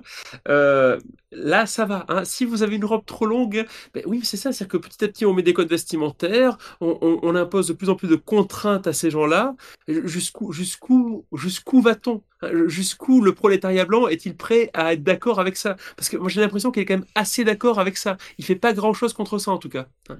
Euh, et, et donc oui, ça, ça s'appelle de la complicité. Et, et je dis pas qu'il le fait exprès, euh, je dis pas qu'il le, que c'est sa volonté, tu vois. C'est pas, euh, il fait pas usage de son libre arbitre et voilà, je veux, je veux ceci. Mhm. Non, c'est juste que pff, ça le dérange pas, ça le concerne pas, ça le touche pas. Et de toute façon, il est aliéné par l'idéologie. Voilà, on est tous, on est tous, tous, tu vois. Mais c'est pareil pour, euh, c'est, c'est, pareil pour les indigènes, tu vois. Le, fameux, la fameuse critique, euh, oui, les émeutes n'étaient pas politisées parce que les gens allaient voler dans des magasins Nike. Ben oui, ils vont voler dans des magasins Nike parce qu'ils sont aliénés par la société capitaliste. Pourquoi les rappeurs euh, envoient comme ça valser des, des billets de 100 dollars? Ben Parce qu'ils sont aliénés par la société capitaliste. Non, n'empêche pas l'autre. Tu peux être parfaitement aliéné par la société capitaliste, avoir conscience de ton appartenance de race et vouloir lutter dans ce sens-là, et ça aura quand même des conséquences positives aussi, tu vois. Après. Boutelja, elle est pas dans, elle, elle est pas dans cette configuration-là, je pense, pour le coup. Mhm. Et dans la configuration, elle a à la fois conscience des rapports de domination de classe et de race. Et le problème étant que euh, voilà, il y a, il y a cette espèce de, de hiérarchisation qui est faite, euh, et on en revient, voilà, c'est- cette priorité qui est donnée à sa famille, son clan, c'est ce que tu disais, euh, son quartier, sa race, etc. Euh, je te dis, moi, c'est encore une fois, là, on en revient au début, donc je pense qu'on va, on va, pas trop trop tarder. En plus, j'ai des questions bonus pour détendre un peu l'atmosphère après, mais on en, on en revient à, à ce que je disais euh, au début, qui est, qui est que fondamentalement, moi, c'est- vraiment une, une- une autrice qui mobilise des affects euh, qui, me, qui me paraissent, euh, euh, disons, très contraires au projet, euh, effectivement, comme tu l'as bien identifié, du, du penseur qui est le plus important à mes yeux, qui est, qui est Spinoza. Et c'est la raison pour laquelle je préfère largement quelqu'un comme, comme dont on a parlé, ou comme Chloé Valdari aujourd'hui, qui, qui, me, qui me semble beaucoup plus productive. Alors juste pour, pour je ferai court, hein, si peux juste je te donner je te un donne le mot de la fin, tu, tu peux conclure là-dessus. Ah, bon, bah écoute, ça veut pas dire que j'ai raison. Hein. Euh, mais soyons peut-être un peu rousseauistes là-dedans, si on fait preuve d'un petit peu de compassion.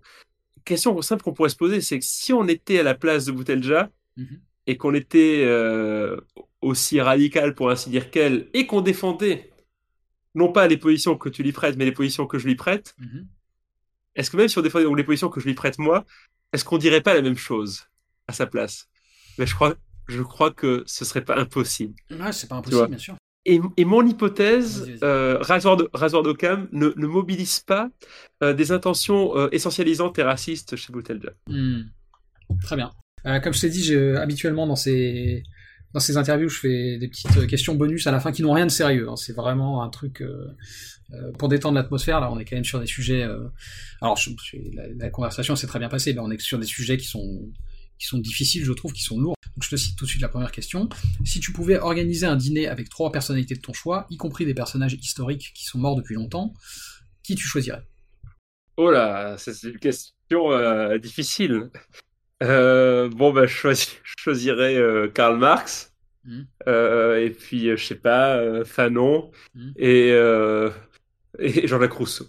Très bien.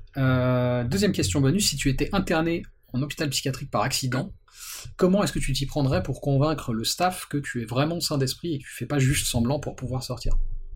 Euh, Je m'y prendrais pas en tout cas comme, euh, comme Jack Nicholson dans Vol au-dessus d'un nid de coucou. hein. C'est une très mauvaise stratégie. On voit Mhm. comment ça se, ça se termine. Ah, c'est, c'est, c'est une question euh, très vicieuse. Non, je pense que je, je, me comporte, je me comporterais de manière très docile vis-à-vis du personnel. Je suivrai toutes leurs préconisations pour leur montrer que je fais exactement ce qu'ils attendent de moi, mais sincèrement, bien sûr, tout à fait sincèrement, Mhm. pour qu'ils me laissent sortir. Ok. Meilleure stratégie, non? Je- moi, je ferais quelque chose comme ça aussi, je pense. Ouais. Tu sais, de Dr House, c'est quand il commence à faire ça qu'il sort. euh, Je, cite Dr House. Je, vais me faire attraper par Antoine Goya. euh, voilà.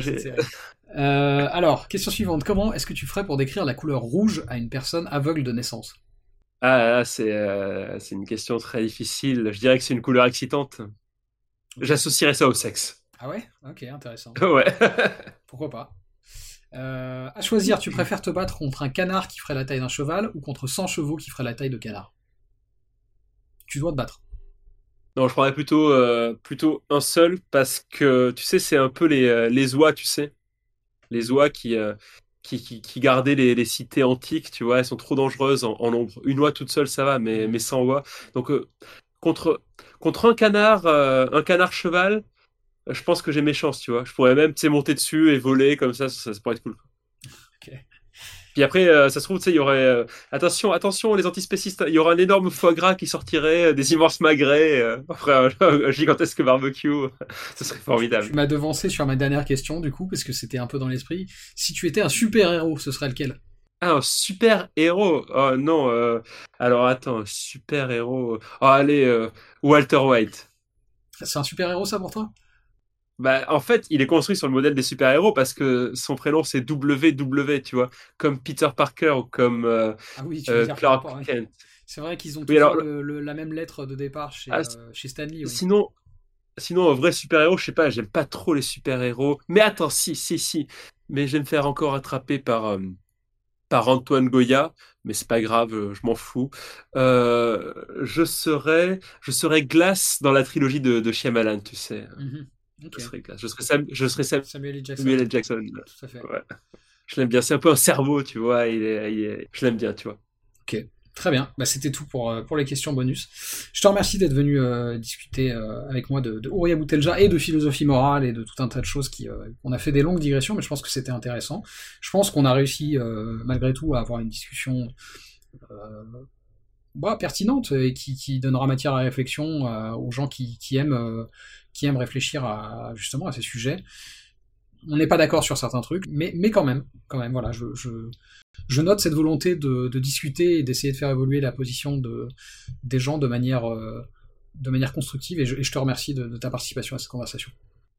Et merci à toi, merci euh, pour l'invitation. Euh, J'espère que tu seras bientôt convaincu. Ça marche. À la prochaine. Allez, ciao.